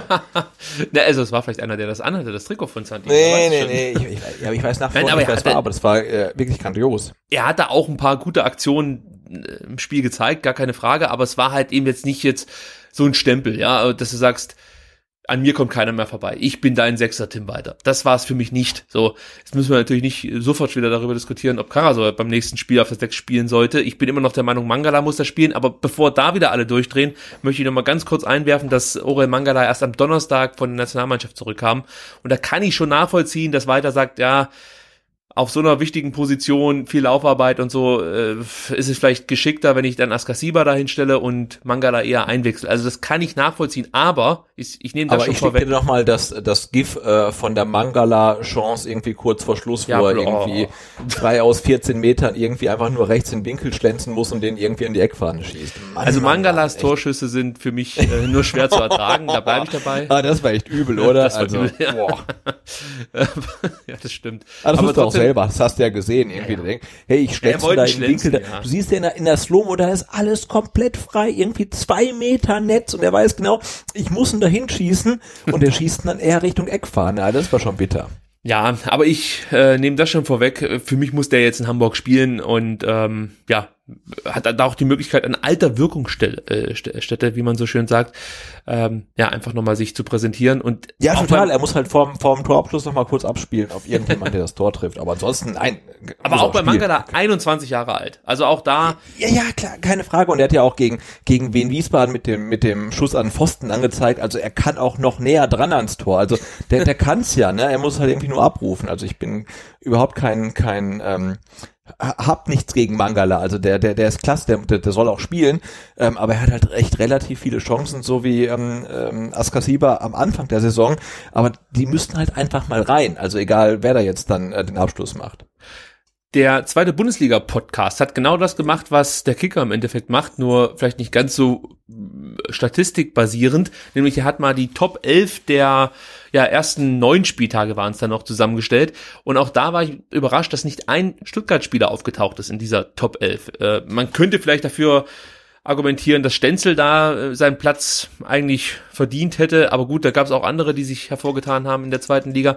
Und die Begründung, warum keine Stuttgarter dabei sind, die fand ich eigentlich ganz gut. Und ich glaube, das trifft auch so vielleicht ein Stück weit auf die Kicker-Statistik zu.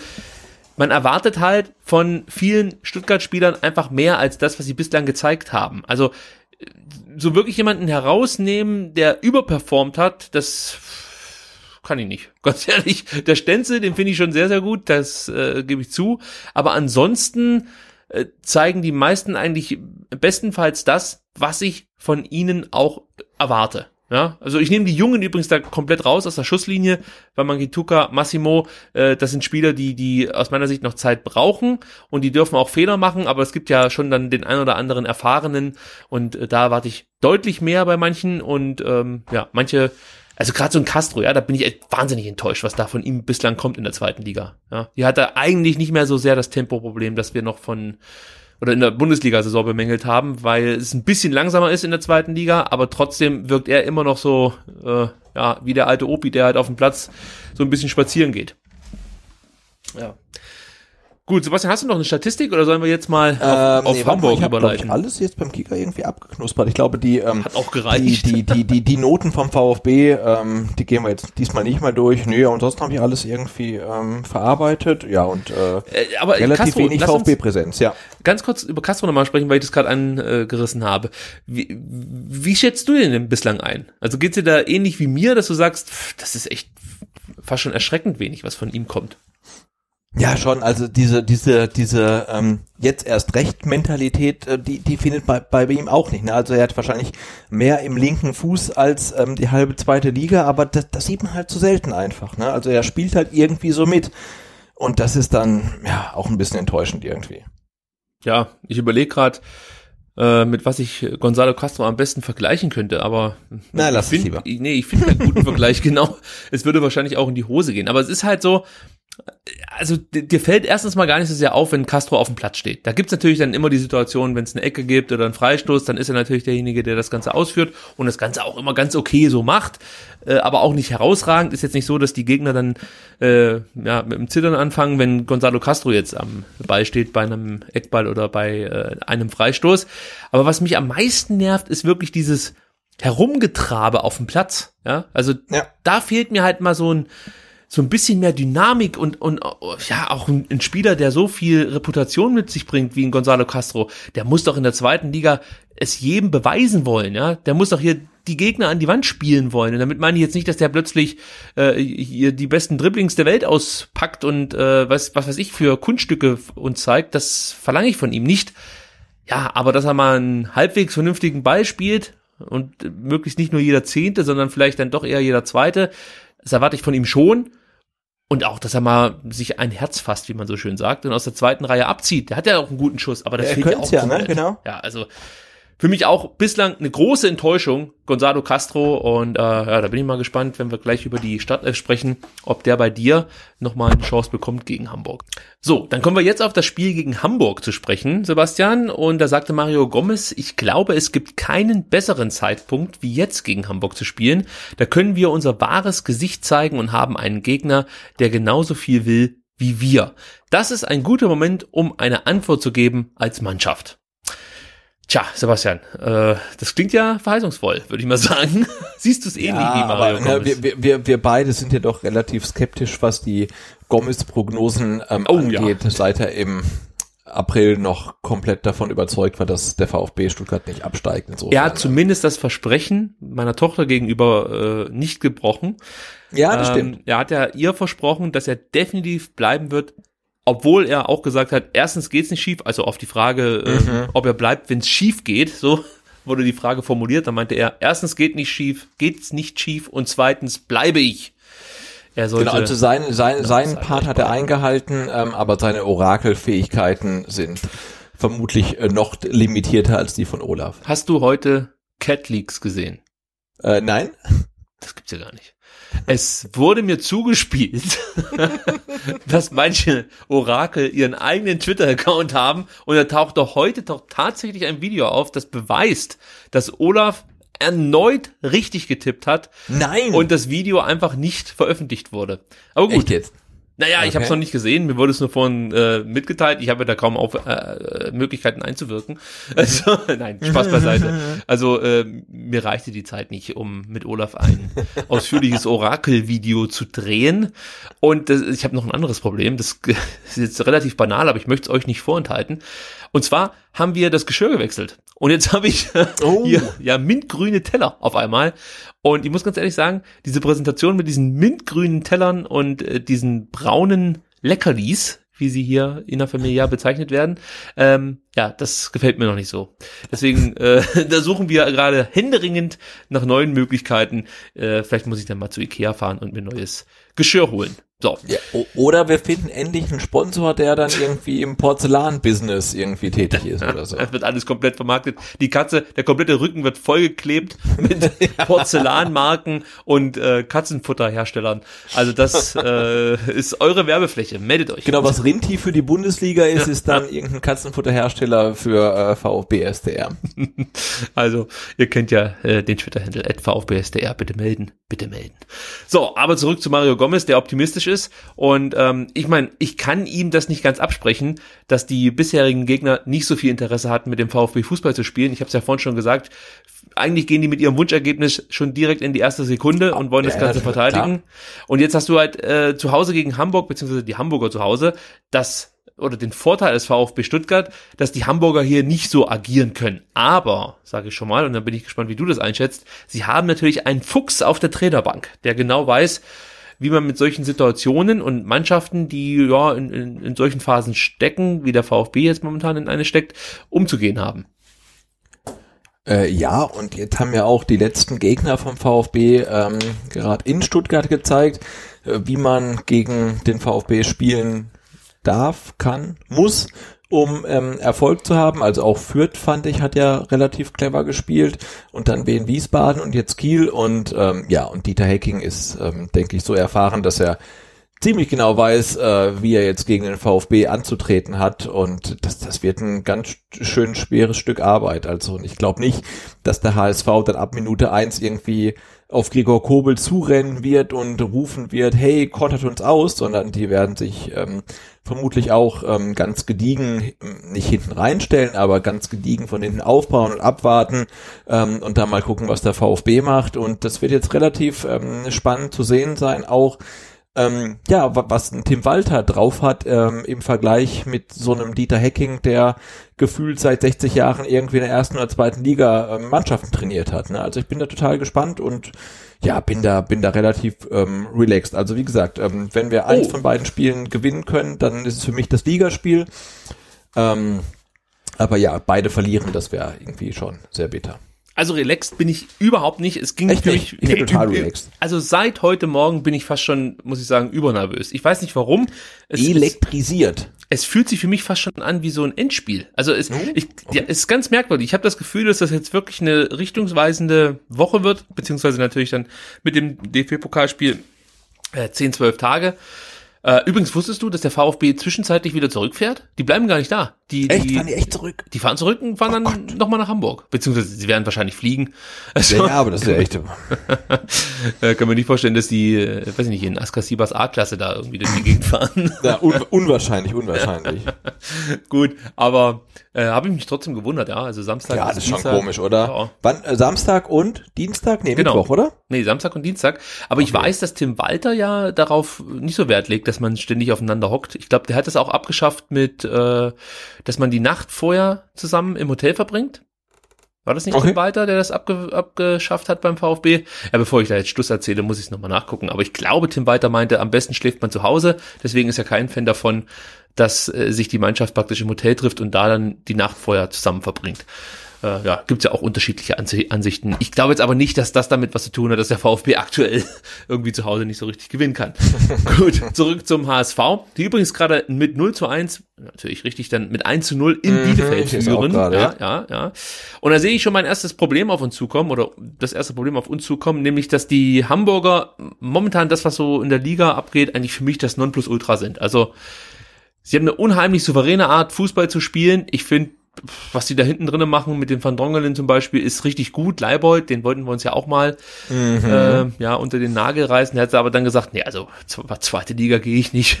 Könnt ihr vergessen. Niemals, ja. Ja, dann war es halt doch so, dass er zum HSV musste. Aber ganz ehrlich, bei diesem Spieler ist es mir auch völlig Latte. Ja, also wenn du da als, als Ex-Nürnberger sozusagen solche Ansprüche hast und Ja, sagst, nee, ich, ich gehe nur zu euch, wenn ihr in der ersten Liga spielt, dann gebe ich auch, dann ist es mir auch Ja. egal, ob er zu Genau. uns kommt oder nicht. So, äh, dann haben sie den Adrian Fein von den Bayern ausgeliehen. Das ist eine Rakete, also aus dem kann definitiv mal was werden, da bin ich mir sicher. Und so Leute wie Duziak, Kittel, das sind halt auch alle Spieler, die auf Zweitliganiveau gesehen absolute Klasse sind. Ich weiß nicht, ob die in der Bundesliga nochmal so richtig durch die Decke gehen können, aber in der zweiten Liga definitiv. Jatta ist ein starker Spieler. Der Hinterseher ist auch so ein klassischer Zweitligastürmer, der regelmäßig trifft. In der Bundesliga vielleicht so noch ein bisschen ausbaufähig oder Potenzial nach oben hat, so ist es besser ausgedrückt. Ja, und dann unser alter Bekannter, der heute beginnen darf, nämlich Martin Harnik. Der wird einem als VfB-Fan natürlich auch mal gleich ganz anders, wenn so ein Ex-VfBler, der auch nicht den schönsten Abschied hatte, ähm, ja, uns dann wieder gegenübersteht. da, da heißt es dann ganz schnell mal wieder ausgerechnet. Äh, Also so ein bisschen mhm. Sorgen mache ich mich schon, mache ich mir schon. Ich bin nicht ganz so entspannt wie du, muss ich ganz ehrlich sagen. Ich kann mich an kein richtig schlechtes Spiel von dem HSV erinnern in der Saison. Vielleicht das Ding gegen St. Pauli. Ja, äh, wobei, ich glaube, das ist halt auch ein besonderes Spiel. Ja, wenn du da gegen den Stadtrivalen antrittst. Die anderen Spiele waren eigentlich weitestgehend souverän. Die haben auch immer mal wieder so Phasen drin, zum Beispiel gegen Karlsruhe, als sie dann das, glaube ich, 3-0 oder 2-0 geführt haben und dann irgendwie das, das, das Spiel nicht mehr ganz so ernst nehmen und plötzlich kommt Karlsruhe nochmal auf. Das, das passiert denen auch, ja. Aber so über Strecke gesehen ist das alles sehr souverän, was die so runterspielen. Und ich sehe jetzt gar nicht so viele Schwachstellen beim HSV.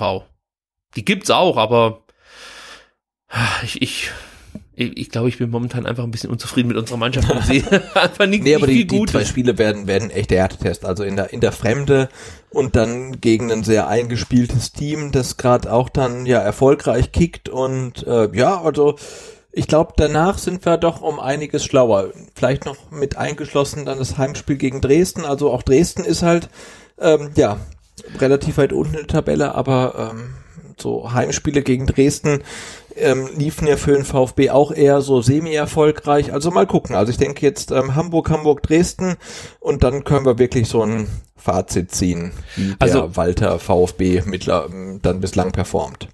Der Schlüssel für mich ist definitiv Kittel und Klein, im, äh, Kittel und Fein im Mittelfeld. Die musst du in den Griff bekommen seitens des VfB. Also hier brauchen wir auf jeden Fall einen starken Sechser, wer auch immer das dann letzten Endes sein wird, aber der braucht einen Sahnetag, egal wer es ist. Ähm, dann musst du Jatta irgendwie in den Griff bekommen, der nicht immer brillant performt, aber äh, also der hat halt eine unheimliche Dynamik, Kraft, die er da mitbringt. Und er würde, ähm, er würde jetzt gegen Stenzel spielen. Ja, Jatta kommt über links. Das heißt, ja, er würde auf Stenzel treffen. Und da sehe ich natürlich auch so ein kleines Problem, weil Stenzel ja schon dieser verkappte Spielmacher ist mhm. im System weiter. Der Zehner, ja. Ja, und da hast du natürlich dann oft das Problem, dass dann vielleicht da mal eine Lücke klafft, beziehungsweise Stenzel hinterher eilen muss. Und das klappt vielleicht gegen den ein oder anderen Wiesbadener noch ganz gut. Aber ob das gegen Jatta funktioniert, da bin ich mal gespannt. Also da muss dann auch der, der Innenverteidiger, der mit reinkommt, ähm, eine gewisse Dynamik mitbringen. Vielleicht spricht das dann auch eher für Avuja, der glaube ich ein bisschen schneller ist als Phillips. Der wirkt auf mich ein bisschen langsam, muss ich ganz ehrlich ja, sein. Ja, schon ein bisschen hölzern, ja. ja. Ja, also vielleicht spricht das dann in der Innenverteidigung eher für Avuja als für Nathaniel Phillips, weil ich gehe davon aus, dass Kempf äh, in, der, in der Innenverteidigung dann wahrscheinlich auf der linken Seite spielen wird, oder? Ja, aber vielleicht spricht es auch einfach dafür, dass man sich dann mal einfach dem Gegner ein bisschen anpasst und dann sagt, hey, die Musst haben du. sehr, sehr starke ähm, Leute im Mittelfeld und ähm, vielleicht stellen wir halt einfach einen von denen mal einen von unseren auf den Fuß. Ähm, das wird ähm, nicht passieren. Nein, das oh. wird nicht passieren, aber das sollte man vielleicht machen. Ja, also das wird unter Walter nicht passieren. Nein, das, das, das, wird nicht das passieren, aber es wäre vielleicht in dem Fall einfach mal angebracht, ne? Und wir werden dann ähm, gucken, wie es am Ende ausgegangen ist und dann ähm, hat halt Tim Walter recht oder ähm, alle anderen haben recht. Also, also Kittel gegen Santi wäre eine interessante Situation, glaube ich. Das, das, das könnte ich mir ganz, ganz gut vorstellen. Ja, dass die beiden sich irgendwie duellieren. Ja, das würde dafür sprechen, dass Santi dann wieder als äh, ja so, so, so in der Halbposition als, als linker Mittelfeldspieler aufläuft. Ja. Aber dann hast du halt echt das Problem, dass Orel Mangala gegen Fein dann natürlich auch seine Defensivqualitäten unter Beweis stellen muss. Und ich, ich sehe Orel Mangala eher als spielstarken, pressingresistenten Strategen und weniger als ja, äh, zwei, enorm zweikampfstarken Abräumer vor der Abwehr. So möchte ich es jetzt mal ausdrücken. Aber da hat Karasor in den letzten Spielen auch nicht unbedingt brilliert. Also das, ja macht mir schon noch so ein bisschen Bauchschmerzen, ja, das Mittelfeld vom HSV und, und Duziak mit seiner Abschlussstärke aus der Distanz, ja, ist auch immer gefährlich, da musst du auch enorm aufpassen. Boah, also das wird auf jeden Fall ein Brett. Aber ich glaube wirklich, dass wir davon profitieren können, dass wenn der Gegner äh, mitspielt, dass wir dann halt einfach auch ein bisschen mehr Räume bekommen und ähm, dann vielleicht die Schnelligkeit von einem Silas, von einem Nico Gonzalez besser ausspielen können. Äh, ja, also ich bin sehr gespannt, wie weiter das angeht. Der HSV ist für mich zu Recht momentan Tabellenführer in der zweiten Liga. Sehr, sehr souveräner Auftritt bislang und ja, Dieter Hecking macht da einen sehr, sehr guten Job. Und ha, das wird schwierig. Sebastian, jetzt kommen wir mal zur Startaufstellung. Ja. Also ich kann schon verraten, ich habe ja Ne, ich habe es noch nicht gesagt, ähm, aber ich, ich hätte diese Woche nicht, doch, ich habe es vorhin mit den Statistiken gesagt, ich hätte diese Woche nicht ganz so viel Zeit, mich auf die Sendung vorbereiten, äh, vorzubereiten wie sonst. Dementsprechend habe ich auch noch gar keinen Startelf-Tipp mir zusammengeschrieben, das werde ich jetzt hier on the fly machen. Aber dafür weiß ich, wer den letzten Startelf-Tipp von uns beiden gewonnen hat. Keiner. Unentschieden. Beide haben neun Spieler richtig getippt. Und ähm, ja, Sebastian, mal wieder konntest du jetzt nicht richtig aufholen. Aber ja, trotz meines ja. gewagten Tipps irgendwie ähm, Castro auf die 10 zu setzen, aber es hat nicht so ganz gepasst, aber immerhin ähm, ist er aufgelaufen von Anfang an. genau. Und da sind wir schon beim Thema schlechthin. Wie sieht's denn ähm, beim nächsten Spiel aus? Da gibt's ja einige Positionen, die neu besetzt werden müssen. Ich denke mal, im Tor ist klar, Kobel und Stenzel, das gilt für uns genau, beide. Kobel und Stenzel müssen, müssen immer, ja. So, so dann äh, bei Kempf gehen wir auch beide d'accord, ist klar. Ja. So, und jetzt wird's interessant. Wer ist der zweite Innenverteidiger und wer spielt als Linksverteidiger? Weil auch da muss man sagen, Insua hat in der Saison noch nicht so performt, wie man sich das vorstellt. Die Optionen sind halt nicht so verheißungsvoll aus meiner Sicht, weil David Grötzinger, den mag ich zwar, ja, ich fand auch die Vorbereitung gut, aber ich glaube, dass der ein Tempodefizit hat gegen gegen den einen oder anderen Spieler und auch so, was das Durchsetzungsvermögen angeht, da ist auch noch Luft nach oben. Und da sind wir wieder bei diesen robusten, abgekochten Typen, die der HSV da vorne drinne hat. Schwierig, da mit so einem jungen Spieler zu agieren, der dann gegen einen Harnik, Hinterseher oder Jatta, egal wer da dann angerannt kommt, äh, sich clever verhalten soll. Oh Mann, Nee, vor allem, du kannst ja einen, einen Grötzinger ähm, eigentlich dann getrost reinwerfen in einem Heimspiel, dass da auf jeden Fall gewinnst gegen Wien Wiesbaden oder Holstein Kiel. Ähm, aber jetzt auswärts in Hamburg, da wird's dann echt schwierig. Ne? Und deswegen ähm, glaube ich schon, dass ähm, als Linksverteidiger äh, sehen wir wieder ähm, good old Emiliano Enzua. Ich habe ja vor einigen Spielen schon mal gesagt, dass Askasiba für mich auch theoretisch denkbar wäre. Ja. Äh, aber ich, ich, ich vermute, dann würde Santi explodieren, wenn es auf einmal heißt. Linksverteidiger. Ich glaube, dann fährt er gar nicht erst mit. Nee, also ich sehe auch in Sua da leider Gottes, muss ich ganz ehrlich sagen, ähm, als Linksverteidiger auflaufen. Ja, da hat echt auch kein gutes Spiel gemacht. Also ich mag ihn total, also, aber ja, das war die Saison bisher sehr, sehr bescheiden. Aber Vielleicht überrascht er uns und macht dann ähm, in Hamburg ähm, das Spiel seines Lebens gleich zweimal. Ja, vielleicht braucht er die großen Spiele für sich. Gut, ja, der Innenverteidiger, äh, der Holger Bartschober ersetzt, darüber müssen wir uns auch noch kurz unterhalten. Also es gibt ja eigentlich nur zwei Optionen, Nathaniel Phillips und auf der anderen. Seite Maxima Vuja, der bei der zweiten Mannschaft mitgespielt hat am vergangenen Wochenende. Genau, und Philipp saß ähm, gegen, gegen Kiel äh, nicht mal auf der Bank, sondern auf der Tribüne. Genau. Und hat gar nicht gespielt. Deswegen, ja, es, es muss eigentlich Havuta sein. Ich tendiere auch zu Havuta. Also gerade, was ich vorhin gesagt habe, die Geschwindigkeit, die er mitbringt, äh, ich ich finde, er hat insgesamt auch nicht so schlecht gemacht bislang in den Tests für den VfB. Er hat äh, in der deutschen U21 Nationalmannschaft solide gespielt. Also da muss uns nicht Angst und, Angst und Bange werden. Mhm. Ja, und ich finde halt, dass der letzte Eindruck, den wir von Philips bekommen haben, nicht so gut war. No. Da würde ich mir, glaube ich, eher mehr Sorgen machen, wenn der aufläuft. Deswegen absolut, ja. gehe ich da auch mit und sage, Avuja ersetzt Bartstuber. So, Jetzt kommt unser Mittelfeld. Und ich muss ganz ehrlich sein, da, also, da tue ich mich so schwer. Ja, schwierig, oder? Ja. Hm, hm, hm, hm. Also wenn du ja, schon meine, was weißt, kannst auf der 6 ist klar. Okay, also meinst du, Für der mich. hat sich da festgespielt? Ja, total. Gegen Kiel Note 4,5 und eine gelbe Karte, das ist für mich ähm, festgespielt, ja. Ach, also ich schreibe mal bei dir, Santi, auf. Ja. Ich brauche noch ein bisschen. Mach mal weiter. Wen hast du denn dann sonst noch so zu bieten im Mittelfeld? Ja, schwierig. Also ähm, Philipp Förster würde ich auch wieder bringen. Der hat auch gegen Kiel wie alle anderen nicht gut gespielt, aber ähm, ja, hat halt einen guten Distanzschuss. Ähm, ja, also Philipp Förster bringe ich auch wieder. System äh, spielst du 4-3-3 oder 4-4-2? Ja, ich glaube, ich würde 4-4-2 spielen. Ich glaube auch, weil ich, ja. ich fand das 4-3-3 jetzt nicht so cool. Nee, war nicht überzeugend. Ja. Äh, und ich glaube auch, dass du gegen, obwohl der HSV spielt, glaube ich, auch ein 4-3-3. Und ähm, ja gut, er passt sich ja nicht an den Gegner an. Ja, und der Gegner ist uns völlig egal, du. Also. Egal. Ja. Scheiße.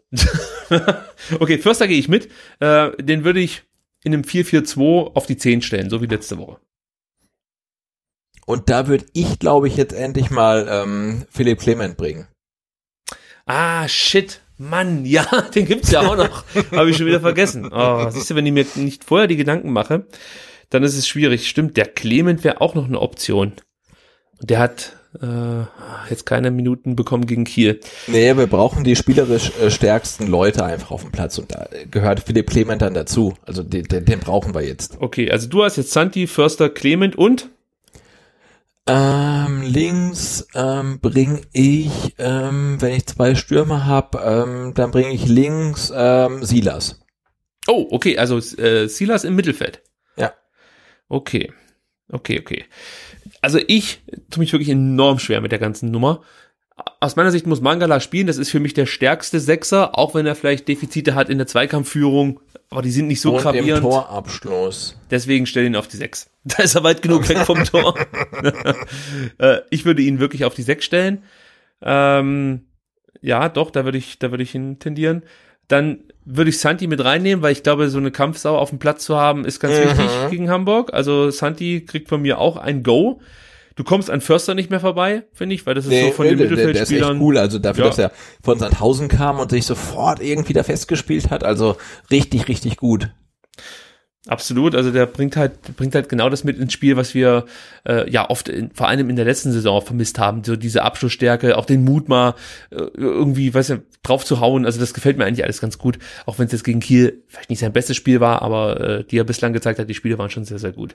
Ja, und dann hast du jetzt mit Clement äh, hier bei mir was ausgelöst, das hatte ich so gar nicht auf der Rechnung, aber ich gehe mit. Ich ich stelle Clement auf. Ich weiß nur noch nicht, ob ich den als Zehner bringe, aber wahrscheinlich schon. Ja, Förster dann auf rechts, Santi auf links, Mangala auf der 6 und Clement als Zehner. Ich glaube, so würde ich spielen. Ja. Aber ich bin nicht davon überzeugt, sage ich dir ganz ehrlich. Also ich habe da immer noch Bauchweh. Irgendwie habe ich äh, vor dem Hamburger Mittelfeld, ich habe es ja vorhin schon gesagt, äh, großen Respekt. Großen Respekt. So, dann kommen wir zum Sturm. Wen siehst du denn da im Sturm? Ähm, also ich fand, ähm, ähm, Ochsensturm hat nicht funktioniert und ähm, dieser Young Guns Sturm hat nicht funktioniert, deswegen nehme ich den, ähm, den Gogo-Sturm mit Gonzales und Gomez. Okay, also Gonzales äh, ist für mich auch drin in der Mannschaft, ja, ähm, ganz klar. Und dann Silas bei mir im Sturm. Okay. Gomez, also, also Gomez ist für mich vielleicht nach Castro die zweitgrößte Enttäuschung. Das kann man eigentlich von Spieltag, äh, von Spieltag zu Spieltag drehen. Die nehmen sich beide nicht viel. Da kommt halt auch viel zu wenig. Also also ich kommt viel zu wenig, ja. Aber er hat halt immer noch die, die, also er, ich finde, mit ihm verbunden ist die Hoffnung, hey, er wird unser Terodde von Köln im letzten, in der letzten Saison halt, ne? Also der, Das ich komplett muss er ja mal dann zünden. Also Gomez bewegt sich da vorne drin, also da, ich habe manchmal das Gefühl, der Pfosten irgendwie rutscht mehr durch die Gegend im Strafraum als Mario Gomez. Nee, es ist, es ist ist gemein. Ja, es ist Ja, gemein, aber, aber, es ist aber du hast recht. Ja. so enttäuschend. Also ich möchte jetzt wirklich hier mich nicht dran aufgeilen, dass ein Spieler viel, viel Geld verdient und natürlich ist das nicht Gomez seine Schuld, aber ach, das ist dann so, das ist dann so weit von dem entfernt, was man eigentlich von einem Mario Gomez erwartet, dass ich da auch nicht mehr ganz so drüber hinwegsehen kann. Also es ist so, es ist ja auch völlig egal, ob jetzt ein Mario Gomez kolportierte viereinhalb Millionen oder 450.000 oder 45.000 Euro verdient. Ähm, aber es ist halt frappierend zu sehen, dass er sich halt nicht abhebt von irgendwelchen Superjugendstürmern, die halt ihre ersten Minuten der Liga sammeln halt, ne? Und da erwartest du von ihm einfach so ein bisschen mehr. Und, und, und selbst wenn er nicht spielt, erwartest du von ihm ein bisschen mehr. Und das ist, ähm, ja, wie, wie du sagst, irgendwie in allen Belangen ein bisschen zu wenig. ja, also es ist egal, wann du ihn bringst, ob du ihn einwechselst, ob er von Anfang an spielt. Ja. er findet eigentlich nie statt. Das ist das Erschreckende für mich. Und andere Spieler finden dann schon eher statt, auch wenn sie vielleicht ähnlich wenig Erfolg haben wie er vorm Tor. Aber äh, auch gegen Hamburg kannst du da nicht mit Ausstrahlung oder so kommen. Ja? Also das ist jetzt äh, für die wahrscheinlich jetzt auch nicht mehr so der angsteinflößende Gegenspieler, wie vielleicht für den einen oder anderen in Wiesbaden zum Beispiel. Da kann ich mir das schon vorstellen, dass wenn auf einmal Mario Gomez auf dem Platz steht, dass man sich dann denkt, oh, äh, schon geil, dass du jetzt hier neben einem Champions League Spieler plötzlich aufläufst. Mhm. Ja, Aber genau, das klar. funktioniert in, in Hamburg, glaube ich, nicht. Also die Drohkulisse Gomez sehe ich nicht. Nee. Da, äh, äh, nee, würde ich von abraten. Aber gut, mal gucken. al sollte man vielleicht nicht außer Acht lassen. Tut mir ein bisschen schwer damit, den irgendwie draußen zu lassen, muss ich ganz ehrlich sein. Aber Silas als klassischen Stürmer, vielleicht so ein bisschen hängend hinter Gonzales, das würde ich mir eigentlich ganz gut gefallen lassen. Vielleicht könnte man auch irgendwie so ein System fahren, dass das Clement gar nicht so als der klassische Zehner agiert, sondern dass man eher so ein ähm, ich glaube, das nennt sich dann flaches Mittelfeld, oder? Wenn, wenn alle so auf einer Höhe stehen? Oder habe ich das äh, mal falsch Oh, genannt? du, du da, ich Ja, bin wir nicht, haben nicht ja keine der. Taktikexperte. Also, äh, wenn alle vier, äh, alle drei Mittelfeldspieler auf einer Linie stehen vor dem Sechser, sowas könnte ich mir auch vorstellen. Und dass dann Silas sich immer so ein bisschen fallen lässt und dann vielleicht ähm, eben auch ein bisschen mehr Wiese vor sich hat und so Tempo aufnehmen kann. Ah, davon träume ich nachts manchmal so ein bisschen. Genau, wir es mein in Ding ist ja, Hamburg dass, erleben. dass, dass auch Gonzales ja jemand braucht, äh, jemand ist, der ein bisschen Raum vor Mhm. sich braucht halt, ne? während ja Gomez und al wirklich Leute sind, die kannst du halt irgendwie 30 Zentimeter vor der Torlinie anspielen und die machen das Ding dann im, im Zweifelsfall. Ähm, und mh, das können halt weder, weder Gonzales noch, ähm, noch Silas. Also die brauchen halt ein bisschen Raum, um Tempo aufzunehmen und deswegen glaube ich, dass wir einen von beiden, also ähm, Gomez oder ähm, al irgendwie vorne drin ganz gut benötigen könnten. Wobei natürlich gegen Van Drongelen wirst du dich, glaube ich, schwer tun, Kopfballtore zu erzielen, was nicht unmöglich ist, keine Frage. Aber Aber, wie, wie, wie, wie, groß ist der? Der sieht immer so klein aus. Hm, da fragst du mich jetzt so Insider-Sachen. Also ich kann Ah, mal der, ist, der, ist, der, ist, der ist doch, der ist doch, der ist doch, oder? Der ist 1,85. Er ist nicht der größte, gut. ja, aber der, der da Mario Gomez ist zwei Meter, zehn, also. Ja, also auf jeden Fall. Und wenn er, nee, ich sag's jetzt nicht.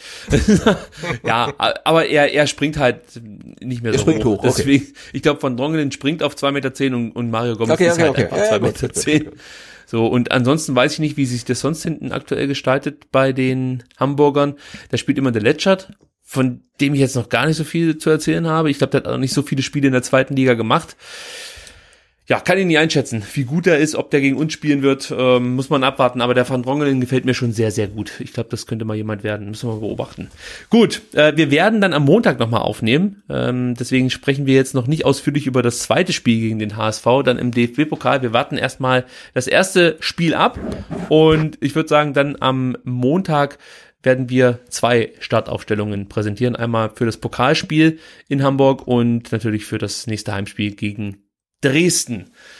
Gut, Sebastian, dann kommen wir jetzt ähm, zur Mailbox. Und da muss ich erstmal hier was erzählen, denn zum ersten Mal habe ich es leider nicht geschafft, die Mailbox zu schneiden. Es tut mir sehr, sehr leid, aber ich habe es wirklich zeitlich nicht hinbekommen.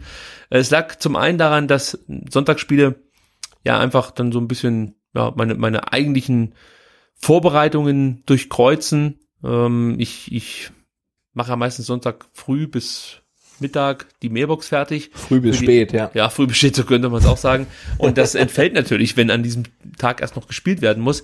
Und dann kam ich am gestrigen Sonntag nach Hause und wollte mir unbedingt das Spiel nochmal angucken. Habe ich auch getan. Äh, ich habe mir dann die erste Halbzeit zweimal angeguckt, jetzt gebe ich doch zu. Und dann war's dann war es rucki zucki 21.30 Uhr und dann hatte ich ehrlich gesagt keine Lust mehr mit der Mailbox zu beginnen. Ich hätte es natürlich heute machen können, aber heute, ja, an unserem Podcast-Tag hat meine Frau Geburtstag. Nein. Und der Deal mit meiner Frau war, Schatz, habe ich gesagt, dir gehört die Zeit von 15 bis 19 Uhr. Und ab 19 Uhr braucht der VfB mich. Genau, also äh, an, an, an dieser Stelle ähm, herzliche Glückwünsche an ähm, Ricky, seine Frau. Ich gebe es weiter. Deren Vornamen ich natürlich auch kenne, aber jetzt hier nicht nenne. Genau. Ja. Sie ist, äh, glaube ich, nicht so internetaffin. Sie wird es nie rausfinden. Wobei ich zeige ihr natürlich dann immer die interessanten Sachen, die so im Netz gerade diskutiert werden. so, dann. Also ähm, keine, keine, keine, keine, keine Mailbox. zusammengeschnittene Mailbox in ähm, Ausgabe, Aber in der Jubiläumsausgabe 75. Ich- Und ich muss schuld, es- ich muss es sagen- sind die DFL und ähm, ähm, Richis Frau.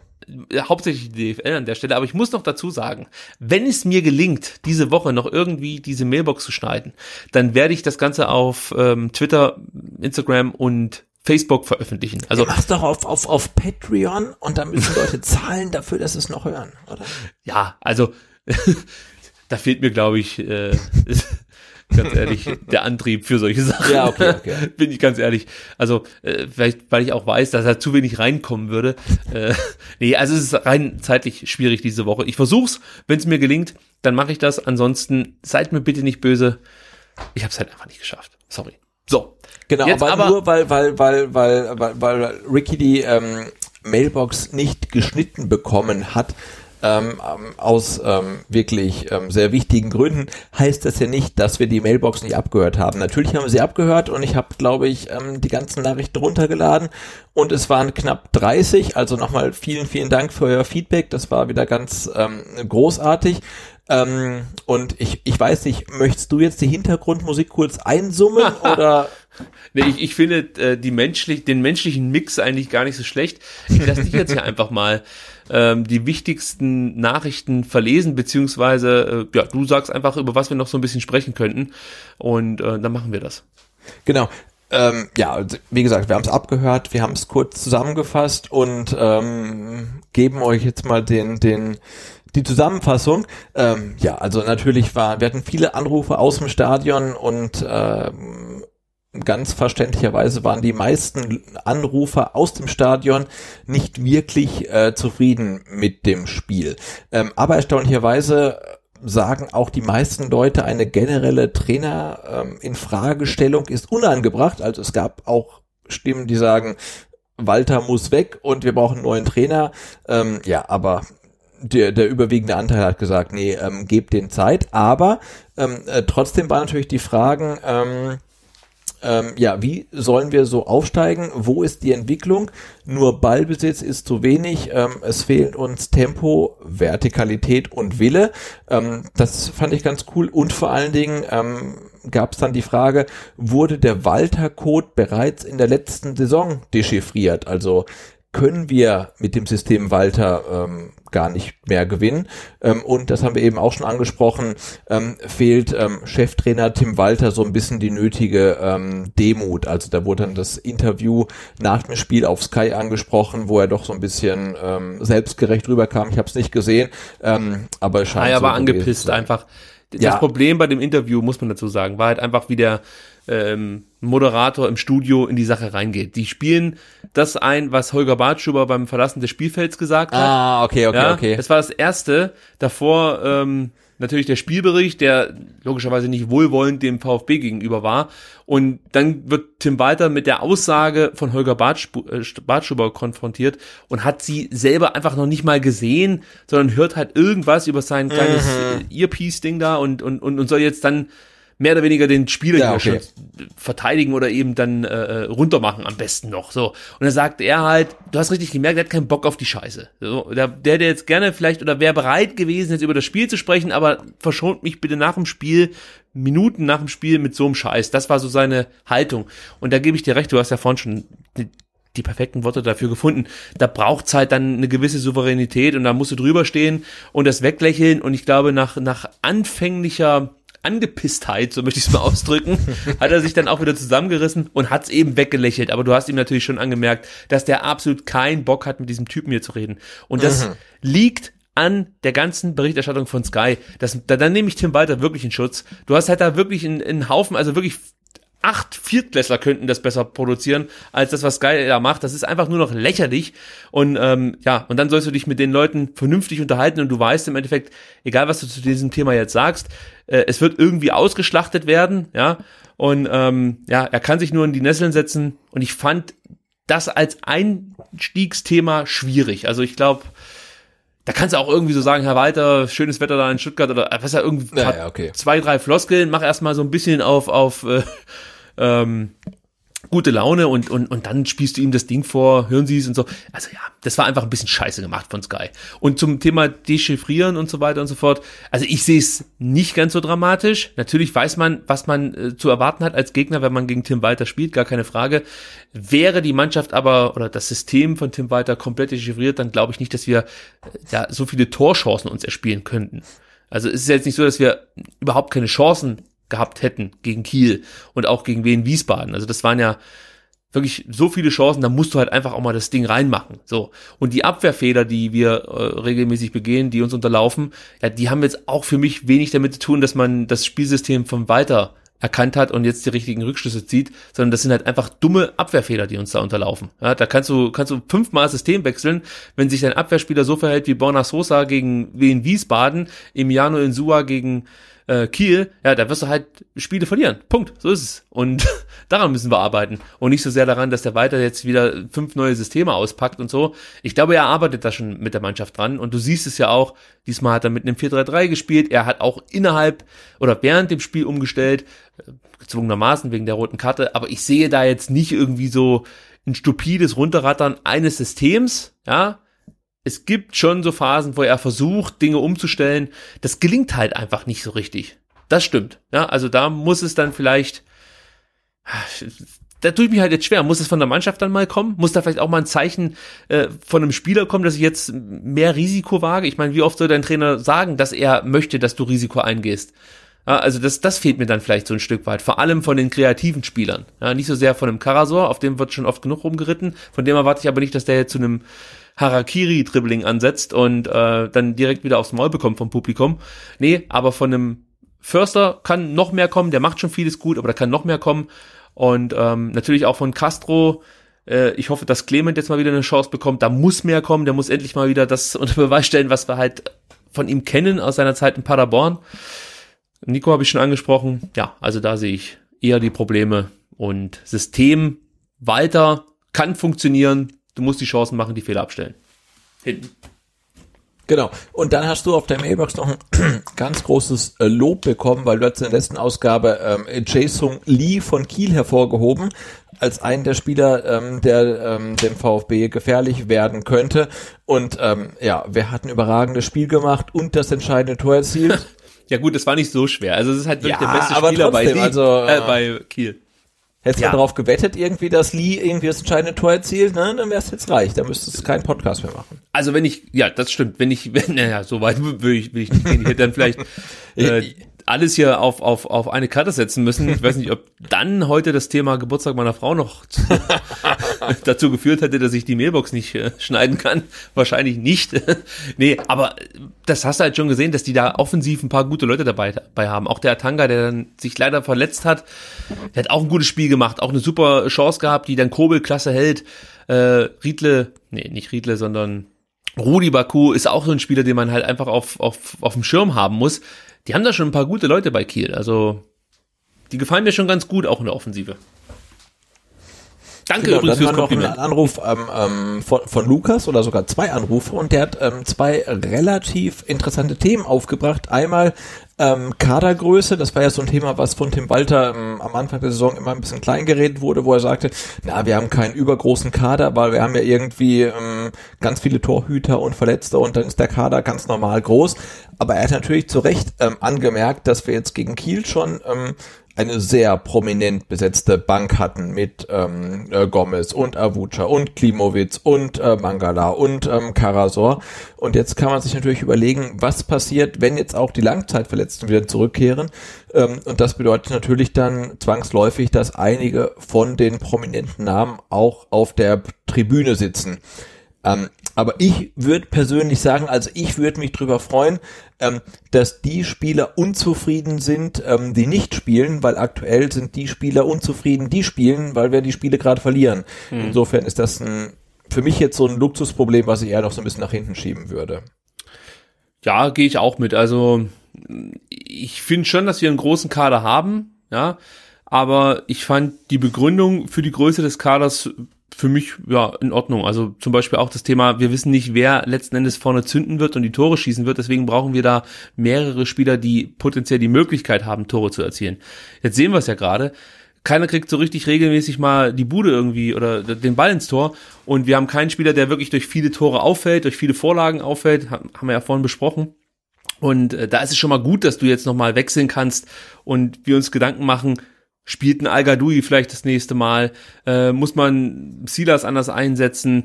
Kön könnte man Kulibadi mal von Beginn an bringen? Da bin ich ja froh, dass es theoretisch diese Optionen gibt.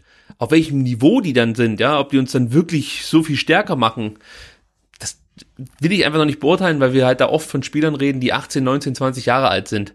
Und da ist es halt immer ein bisschen schwierig einzuschätzen, wann gehen die durch die Decke oder können die überhaupt durch die Decke gehen oder ja, es ist halt einfach ein Stück weit auch ein Poker. Aber ich finde die Herangehensweise gar nicht so verkehrt. Und man darf natürlich nicht vergessen, dass zum Beispiel Nathaniel Phillips und vielleicht auch ein Silas einfach Reaktionen auf eben Langzeitverletzungen waren. Also Weiß nicht, ob man Silas geholt hätte, wenn sich Kalajdzic nicht verletzt hätte. Und ich bin mir sicher, dass man Phillips nicht geholt hätte, hätte Ja. sich ähm, dann eben, ähm, wie heißt der, Kaminski nicht verletzt. Mhm. Also das ist halt, ja, das ist halt einfach dem geschuldet, dass wir zu Beginn der Saison, als das Tra- Transferfenster noch offen war, ähm, die Möglichkeit hatten, diese Position nochmal zu besetzen. Und ich glaube, man hätte Sven Mislintat definitiv einen Vorwurf gemacht, wenn er das nicht getan hätte. Weil gerade in der Innenverteidigung kannst du froh sein, dass du dich eben nochmal umgeschaut hast nach einem weiteren Innenverteidiger, weil sonst wäre es schon das eine oder andere Mal knapp geworden. Wir hatten ja mal die Situation, wo Avuca ausgefallen ist, wo Bartschuber ausgefallen ist und dann brauchst du halt Phillips. Ja, absolut. Also ich denke, hinten war das ähm, auf jeden Fall gerechtfertigt. Ich meine, vorne ist es halt irgendwie schon, schon krass, dass halt irgendwie ein Mario Gomez dann quasi in der Aufstellung in derselben Liga spielt ähm, wie ein ähm, Al Gadoui oder einen, einen Silas dann halt einfach. Ne? Aber das hatten wir eben schon mal kurz angesprochen. Das ist vielleicht noch ein, ein, ein bisschen dünn und ja, ich ich finde auch, wenn wir so viele Spieler haben, dass dann halt einer von denen auf der Tribüne sitzen muss, das ähm, verschärft den Konkurrenzkampf. Und in der aktuellen Situation würde ich sagen, das tut dem VfB ähm, vielleicht auch ganz gut, dass jeder um seinen Kaderplatz kämpfen muss. Ja, das ist halt einfach so, genau. Also solange es ruhig bleibt, kann ich damit leben. Äh, es wird natürlich interessant, das, das stimmt natürlich dann schon, es wird interessant zu sehen sein, wenn es mal nicht läuft und dann diverse Spieler nicht die Möglichkeit bekommen, jetzt ihr Können unter Beweis zu stellen, ob es dann auch ruhig bleibt. Ja, Also man hat das ja schon ansatzweise bei Santi mitbekommen, als es bei ihm nicht Ja. so ganz lief. Dann hat er mal ein bisschen aufbegehrt und ähm, das kannst du natürlich nicht allzu oft erlauben oder beziehungsweise äh, das sollten möglichst jetzt nicht zwei, drei Spieler sein, die so denken. Ansonsten hast du wieder innerhalb der Mannschaft ein großes Problem und das muss man natürlich irgendwie moderieren. Ich finde den Weg, den man dann geht, dass man Spieler in die Oberliga schickt, okay.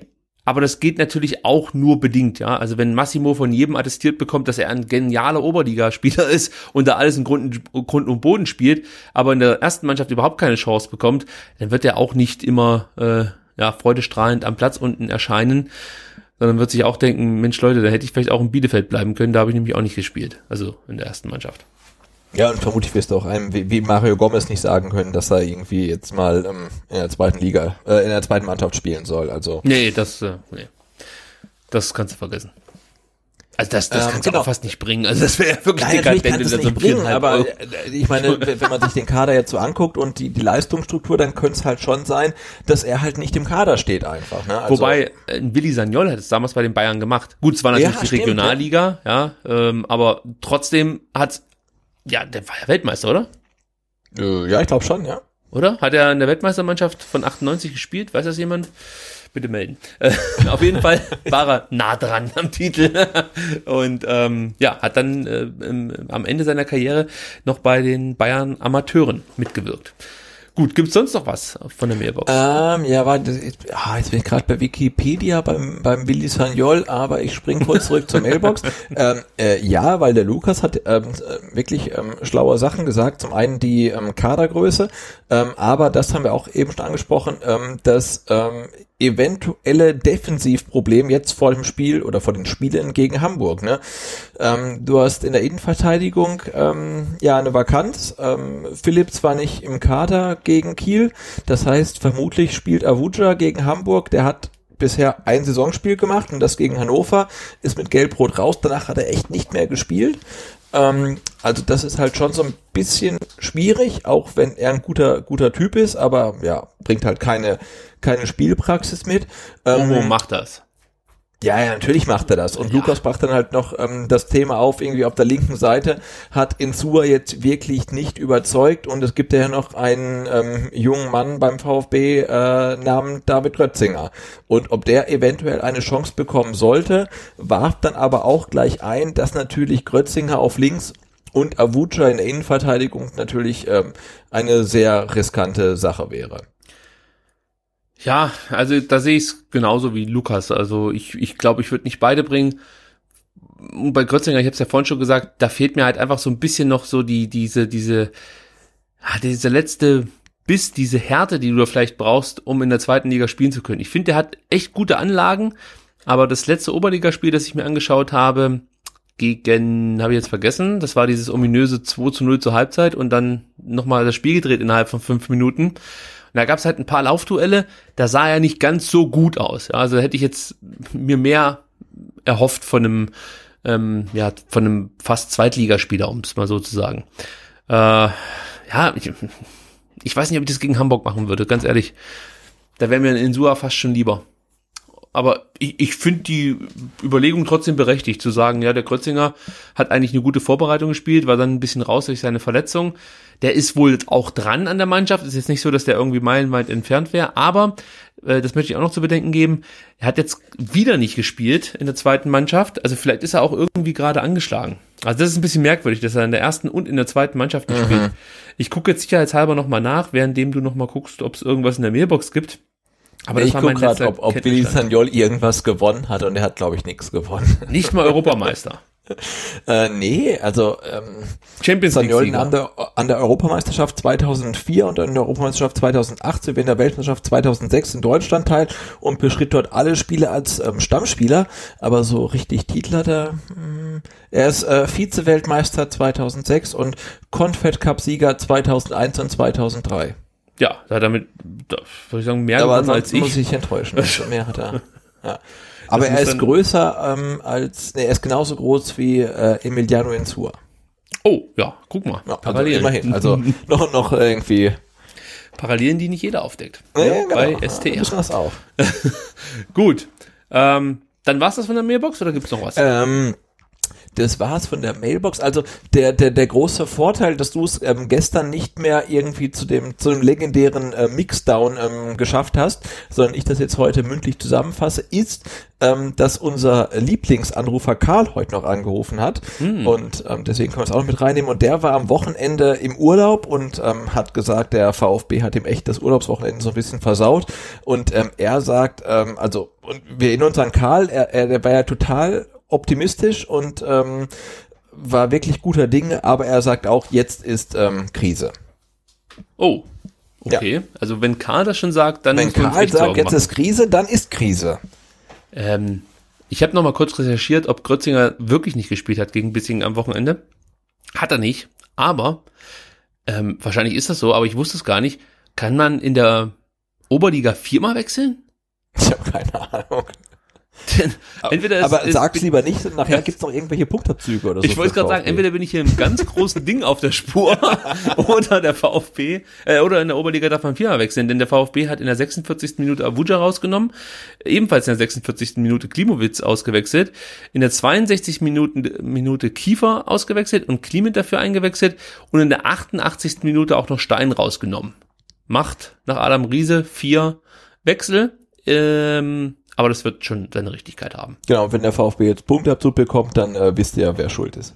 Ich glaube auch, dass es bei Colinas Erben dazu mal irgendwas gab, aber da ah, okay. bezog sich die ähm, ja, Diskussion war es ja nicht, da, äh, ich weiß jetzt nicht, wer davon erzählt hat, aber irgendwann hat davon erzählt, dass er ein Spiel, ich glaube, in Dortmund gesehen hat. Da gab es auch vier Wechsel, aber es bezog sich damals, die Diskussion, sage ich doch, wohl nur auf Nordrhein-Westfalen. Vielleicht ist es in Baden-Württemberg hier äh, inzwischen auch so, dass man viermal wechseln kann.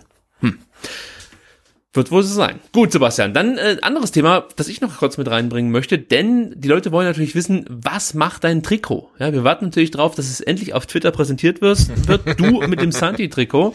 Jetzt gab es von dir eine Wasserstandsmeldung im Laufe der Woche, dass M, äh, ich sag mal, spannt und L äh, dann eher so, so eine Art Mini-Rock ist für dich. Ja, genau, das kann Nimm man so sagen. Also ich war, ähm, ich habe ja ähm, am, am, am Samstag äh, unser ähm, Vertikalpass-Trikot, also für den Vertikalplatz übergeben an den, den Ralf aus Aachen, der in Stuttgart war. Und wir haben uns getroffen ähm, am, auf der Königstraße an diesem Stuttgart Infopoint mit VfB Fanshop und ich hatte meinen, meinen Sohn dabei und wir dachten, wir shoppen da kurz, aber die haben da halt ja, drei, vier Trikots hängen und dann ganz viel Ritterschokolade und Porsche Modellautos. Also das kann man als VfB-Fanshop nicht ernst nehmen. Ähm, ja, und da mein Sohn angekündigt hatte, dass er auf jeden Fall irgendwie ein Trikot haben möchte, äh, war ich dann zum ersten Mal in meinem Leben auch im Milaneo und wir haben nach langer, langer, langer Suche auch den VfB-Fanshop gefunden und ähm, haben dann, ja, ich habe dann ähm, den Geldbeutel locker gemacht und äh, mein, mein, mein Sohn hat jetzt ähm, das rote VfB-Trikot, das aktuelle, und ich habe dann tatsächlich auch ähm, äh, kurz mich in die Torwart-Trikots reingeschmissen und habe dann gemerkt, dass ich für Größe M zu fett bin und für Größe L zu klein und habe dann noch ähm, ja zwei Nächte drüber geschlafen und habe jetzt heute ähm, das äh, Trikot in Größe M bestellt äh, mit Santi Flock hinten drauf und habe jetzt halt die Mission, ähm, einige Kilo leichter zu werden. Ich habe mir ja noch nie ein Trikot gekauft, habe ich ja schon mal erzählt. Und zum ersten Mal bin ich kurz davor gewesen am Wochenende und habe mir überlegt, ob ich mir so ein Karasor-Trikot holen soll. Einfach nur, es ist praktisch der ausgestreckte, ja, der ausgestreckte Mittelfinger sozusagen aber an jedem Heimspieltag, mit dem ich über äh, die Haupttribüne marschiere. Aber ich habe mich dagegen entschieden. Es ist immer noch nicht der richtige Zeitpunkt gekommen, dass ich mir ein Trikot kaufe. Äh, aber vielleicht ändert sich das irgendwann noch. Ähm, gut, Trikot-Update hiermit erfolgt äh, und wir freuen uns dann aufs erste Beweisbild, Sebastian. Genau, ist so bestellt. Einfach. Ich werde es dann, ich werde es dann ähm, ähm, ein Beweisbild mal posten mit ähm, Hüftröllchen und ähm, ja. Ja, ich glaube, das kennen die meisten. Also ist ja, genau.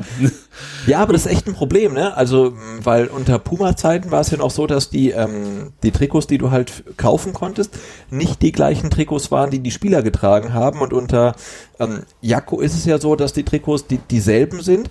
Ähm, aber es ist halt so, dass jetzt ein Profisportler, der XL trägt, sieht halt nicht so aus wie ein Normalmensch, der XL trägt. Ne? Und ich bin jetzt weit davon entfernt, XL zu tragen.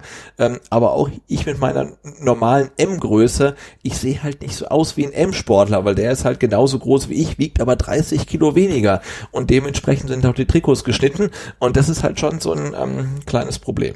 Ja, war ja auch großes Gesprächsthema beim dunkelroten Tisch, dass 5XL einfach nicht mehr passt. Und ja, absolut. Ja, ich, ich, weiß, ich, ich kenne das Problem jetzt nicht, aber ich kann es mir schon vorstellen, dass, dass äh, seitdem Arjen Robben Fußball spielt, echt die Trikots eine andere Form bekommen haben. Das ist mir ja, auch. Ich meine, Arjen Robbens Trikots, äh, die wurden ja aufgesprüht. Also das war ja gar kein Ach so, Stoff, ich dachte, ja das ist einfach nur seine Haut. Also. Das ist vom Bodypainting, ja. Ja, genau. Finde ich gut. Ähm, ja, ist schon klar, aber ja, da muss der VfB vielleicht dann oder beziehungsweise Jakko irgendwas tun, dass auch ganz normale Menschen ein Trikot kaufen kann, können, ohne dann äh, am besten noch extra Stoff zu bezahlen oder sonst irgendwas. Ich weiß ja nicht, ob ja, oder, dann die oder Preise steigen abnehmen, die eigentlich? Also steigen die Preise, um, umso größer das Trikot wird? Früher war das doch so, glaube ich, oder? Echt? Wurde, wurde nach, nach, nach, nach Fläche bezahlt? ja. Nach also ich habe jetzt viel zu viel für das M-Trikot bezahlt mit, mit Flock und, und Tralala. Das ist echt schon, schon pervers eigentlich. Kurs aber, bei Jakko? Ähm, ja. Was ist denn der Kurs bei Jakko für, für ein M-Trikot mit Flock? Ah, du warte, ich, das kann ich dir, das kann ich, das, das. Äh, Hast du verdrängt? Es war echt, es war jetzt echt teuer, warte mal. Nee. Aber noch nicht dreistellig. Nee, dreistellig nicht, aber ähm, das Trikot kostet äh, 75,99. Okay. Der Namensflock mit Nummer kostet 14,25. Ich habe auf Bundesliga-Flock, ich glaube, der kostet auch noch mal was. Und dann ähm, Daimler EQ-Flock verzichtet, weil ich nicht brauche. Aber ich habe jetzt für das Trikot äh, mit Nummer äh, 90,24 Euro bezahlt und das finde ich halt schon krass. Also Schnäpple. Ja, äh, Kann man eigentlich spaßeshalber sich so einen Champions League Vlog drauf machen lassen? nee, also du hast nur die Wahl, also Zweitliga Vlog und ich dachte, na gut, wir steigen ja eh wieder auf, da willst du ja in der nächsten Saison keinen Zweitliga Vlog drauf haben und so einen Daimler Vlog brauche ich auch nicht drauf. Ähm, ja. Deswegen habe ich auch darauf verzichtet, aber jetzt ja, also schlanke 90 Euro. Okay. Ja gut, dann freuen wir uns, wie gesagt, auf die Fotos. So, gucken wir noch ganz kurz auf die U21, U19. Ähm, fangen wir an mit der U21, die jetzt auch zu Hause nicht mehr gewinnen kann. Ja, 2 zu 2 gegen Bissingen und das Ganze war noch relativ glücklich, denn man lag zweimal zurück. Ähm, der VfB kam dann, aber das das Positive, äh, wiederum zweimal seinerseits zurück und konnte dann eben mit einem Punkt, glaube ich, ganz zufrieden sein. Insgesamt ist die Situation schon kritisch. Michael Gentner meinte, das tut uns weh mit Blick auf die Tabelle. Wir haben zu wenig Punkte und wir kassieren zu viele Gegentore. Das trifft eigentlich ganz gut. Also da braucht schnell eine gewisse Stabilität und einfach mal so eine Siegesserie, dass der VfB sich dann noch berechtigte Chancen auf den Aufstieg machen darf. Also ich glaube nicht so richtig dran, dass das Göppingen so abschmiert, dass der VfB mit Unentschieden zu Hause und auch auswärts äh, dann noch groß ins Aufstiegsgeschehen mit eingreifen kann. Aber ja, wenn es, denke ich mal, hart auf hart kommt, werden da die ein oder anderen Spieler aus der ersten Mannschaft auch nochmal aushelfen mhm. müssen. Ja. Weil das merkst du halt schon, Wenn die Jungs dabei sind, sieht's besser aus. Aber jetzt zum Beispiel am Wochenende hatten sie ja wirklich gute Leute im Kader. Abuja, Klimowitz, äh, Kliment, der dann noch eingewechselt wurde. Dann hast du noch Aidonis, der ja eigentlich auch schon ein Spieler ist, der wahrscheinlich Regionalliga spielen könnte von der Qualität Ja. her. Da sind schon gute Jungs dabei, aber ah, es, ist, es läuft noch nicht so, wie es laufen sollte. Vielleicht ist das ein ähnliches Phänomen wie äh, mit dem VfB, mit der ersten Mannschaft in der zweiten Liga. Man fühlt sich eigentlich viel besser als äh, die Liga, in der man spielen muss. Aber ja, gearbeitet werden muss dann trotzdem noch. Und ja, da ist noch Luft nach oben, Jungs.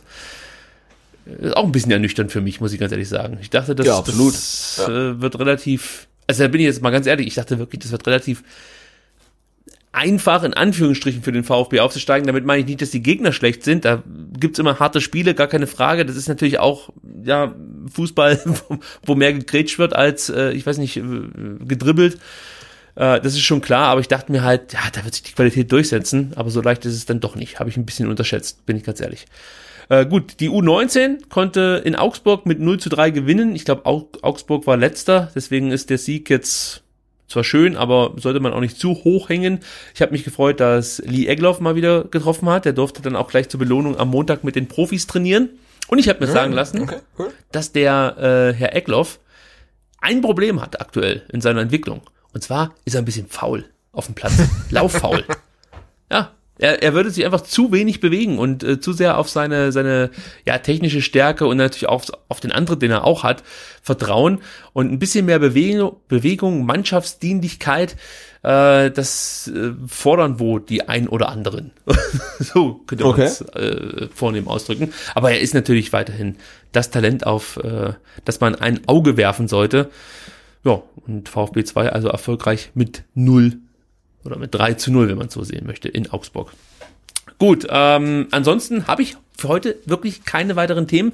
Berthold spreche ich hier nicht an, das ist wirklich so idiotisch, also äh, ein Stadion auf den Filtern, ich weiß nicht, wie man auf so eine Idee kommt.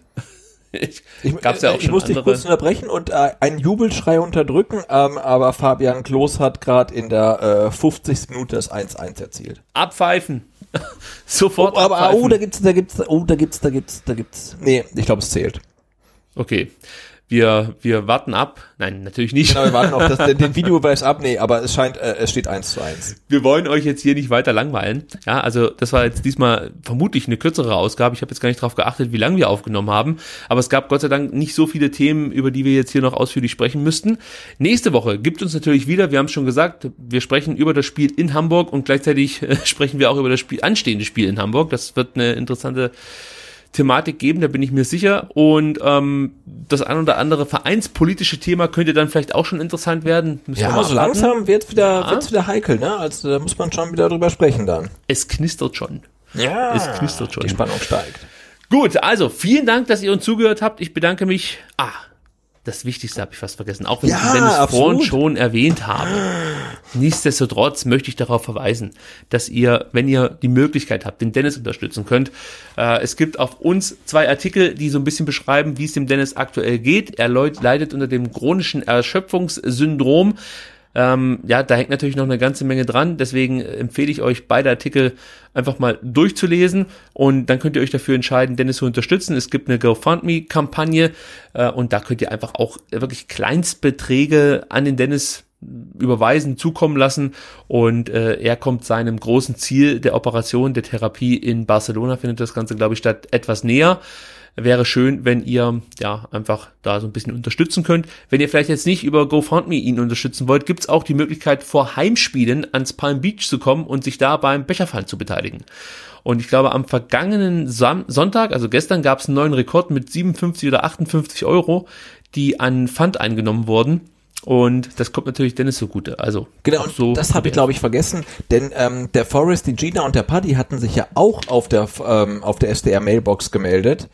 Ähm, und die haben sich auch während des Spiels gemeldet und waren total begeistert.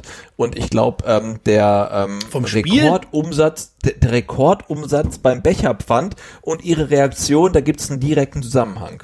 Ach so. Glaub okay, ich. dann muss ich mir das noch dringend anhören und vielleicht. Ja, hört es auf jeden Fall noch an. Also die, sie, sie waren total begeistert. Sie haben am Ende ähm, 1893 Hey Hey gesungen. Also sie waren total euphorisiert, wahrscheinlich, weil sie sich das ähm, sensationelle Ticketpaket äh, Wien Wiesbaden Holstein Kiel ähm, geleistet hatten. Ähm, ja, aber sie waren sehr euphorisiert und ich kann es mir nur durch übermäßigen Alkoholgenuss ähm, erklären und vermutlich kommt ähm, deshalb auch der Rekordumsatz beim Becherpfand zustande. Okay, jetzt plaudere ich noch aus dem Nähkästchen. Yes. Beim Becherpfand kam es zur äh, un oder zum un unglücklichen Umstand, dass ich drei Biere in einer halben Stunde trinken musste. Das kommt mir bekannt vor. so. Und das Problem ist äh, für mich nicht so leicht zu bewältigen, weil ich ansonsten nie Biere trinke. Also auch keine drei in einer Woche, sondern ich trinke wirklich nie Alkohol, außer im Stadion. So. Und als ich dann das dritte Bier geschafft habe, es war wirklich, also anders kann ich es nicht ausdrücken, kann ich mich, und ihr werdet jetzt denken, ich verarsche euch, aber ich kann mich nicht mehr richtig erinnern, wie ich vom Palm Beach zu meinem Platz gekommen bin. Aber ich habe es geschafft. Also, das war schon, also da hätte ich vielleicht auch mal anrufen können und 1893 hey hey rufen können. Dann ging es relativ schnell wieder, die Ernüchterung war dann doch groß. Und ähm, ja, der VfB hat mich ausgenüchtert, muss ich sagen, an der Stelle. Es ging dann relativ schnell. Und äh, nochmal vielen Dank an den, an die drei ähm, dass sie angerufen haben. Auch das ist ein Grund, warum ich unbedingt versuchen werde, doch noch den Mix fertigzustellen, weil ich habe die drei so lange genervt, dass sie endlich mal anrufen sollen. Mhm. Jetzt machen die das und dann versage ich. Genau. Ja, Deswegen so ist es beim VfB. unbedingt noch erwähnen. Ähm, und ähm, genauso möchte ich noch erwähnen, ähm, am, ähm, am morgigen oder heutigen Dienstag, je, nachdem, ähm, wann ihr es hört, ähm, stellt der sehr geschätzte Bernd Sauter sein neues Buch Fußballheimat Württemberg 100 Orte der Erinnerung ähm, vor, und zwar im Fanprojekt Stuttgart in der Hauptstädter Straße. Ähm, 19 Uhr, nee, ich glaube 19.30 Uhr ist es, also ich bin auf jeden Fall da. Ähm, der Zwiegel, ähm, mein Vertikalpass-Kollege ist auch da. Du bist, glaube ich, nicht da. Ich bin nicht da, ich kümmere kümmere mich um die da, Mailbox. Ähm, aber es sind wahrscheinlich ganz, ganz viele Leute da und das Buch ist ähm, super. Ich durfte mal kurz reinblättern. Ähm, es ist echt spannend und der Bernd hat, glaube ich, einige Zeitzeugen mitgebracht. Ähm, ja, ich glaube, es wird ein ganz ähm, grandioser Abend, also ähm, Dienstag, ähm, dann, das ist der 22. Oktober, 19.30 Uhr, ähm, Fanprojekt Stuttgart, Hauptstädter Straße, ähm, kommt da auch vorbei. So, dann haben wir für heute alles abgearbeitet. Ich hoffe, euch hat diese Folge, die ein bisschen anders war als die Folgen zuvor, auch gefallen. Wenn das so ist, dann lasst uns das Ganze wissen und zwar auf Twitter am besten at VfBSTR ist der Twitter-Handle. Ihr könnt auch über Facebook schreiben at VF3STR oder Instagram at VfBSTR. Das sind die Möglichkeiten mit uns zu interagieren und ihr könnt natürlich auch dem Sebastian folgen auf Twitter at Butze und er hat auch noch den wundervollen Blog Vertikalpass auf äh, Twitter unter @vertikalpass zu finden und im Netz unter @vertikalpass.de. Das Buch haben wir angesprochen, bitte kaufen und rezensieren auf Amazon und alle anderen möglichen Kanäle. Äh, also ihr müsst es da nicht kaufen, ihr könnt es aber trotzdem rezensieren. Ihr müsst es übrigens aber auch nur, lesen. Aber nur, wenn ihr fünf Sterne gebt, also sonst lieber nicht rezensieren. Ja, macht ja auch sonst keinen Sinn. Gut. also, vielen Dank, Sebastian, dass du dir Zeit genommen hast. Ich freue mich auf nächste Woche. Hoffentlich dann endlich wieder mit drei Punkten. Bis dann. Auf jeden Fall. Also, ciao. bis dann. Ciao, ciao.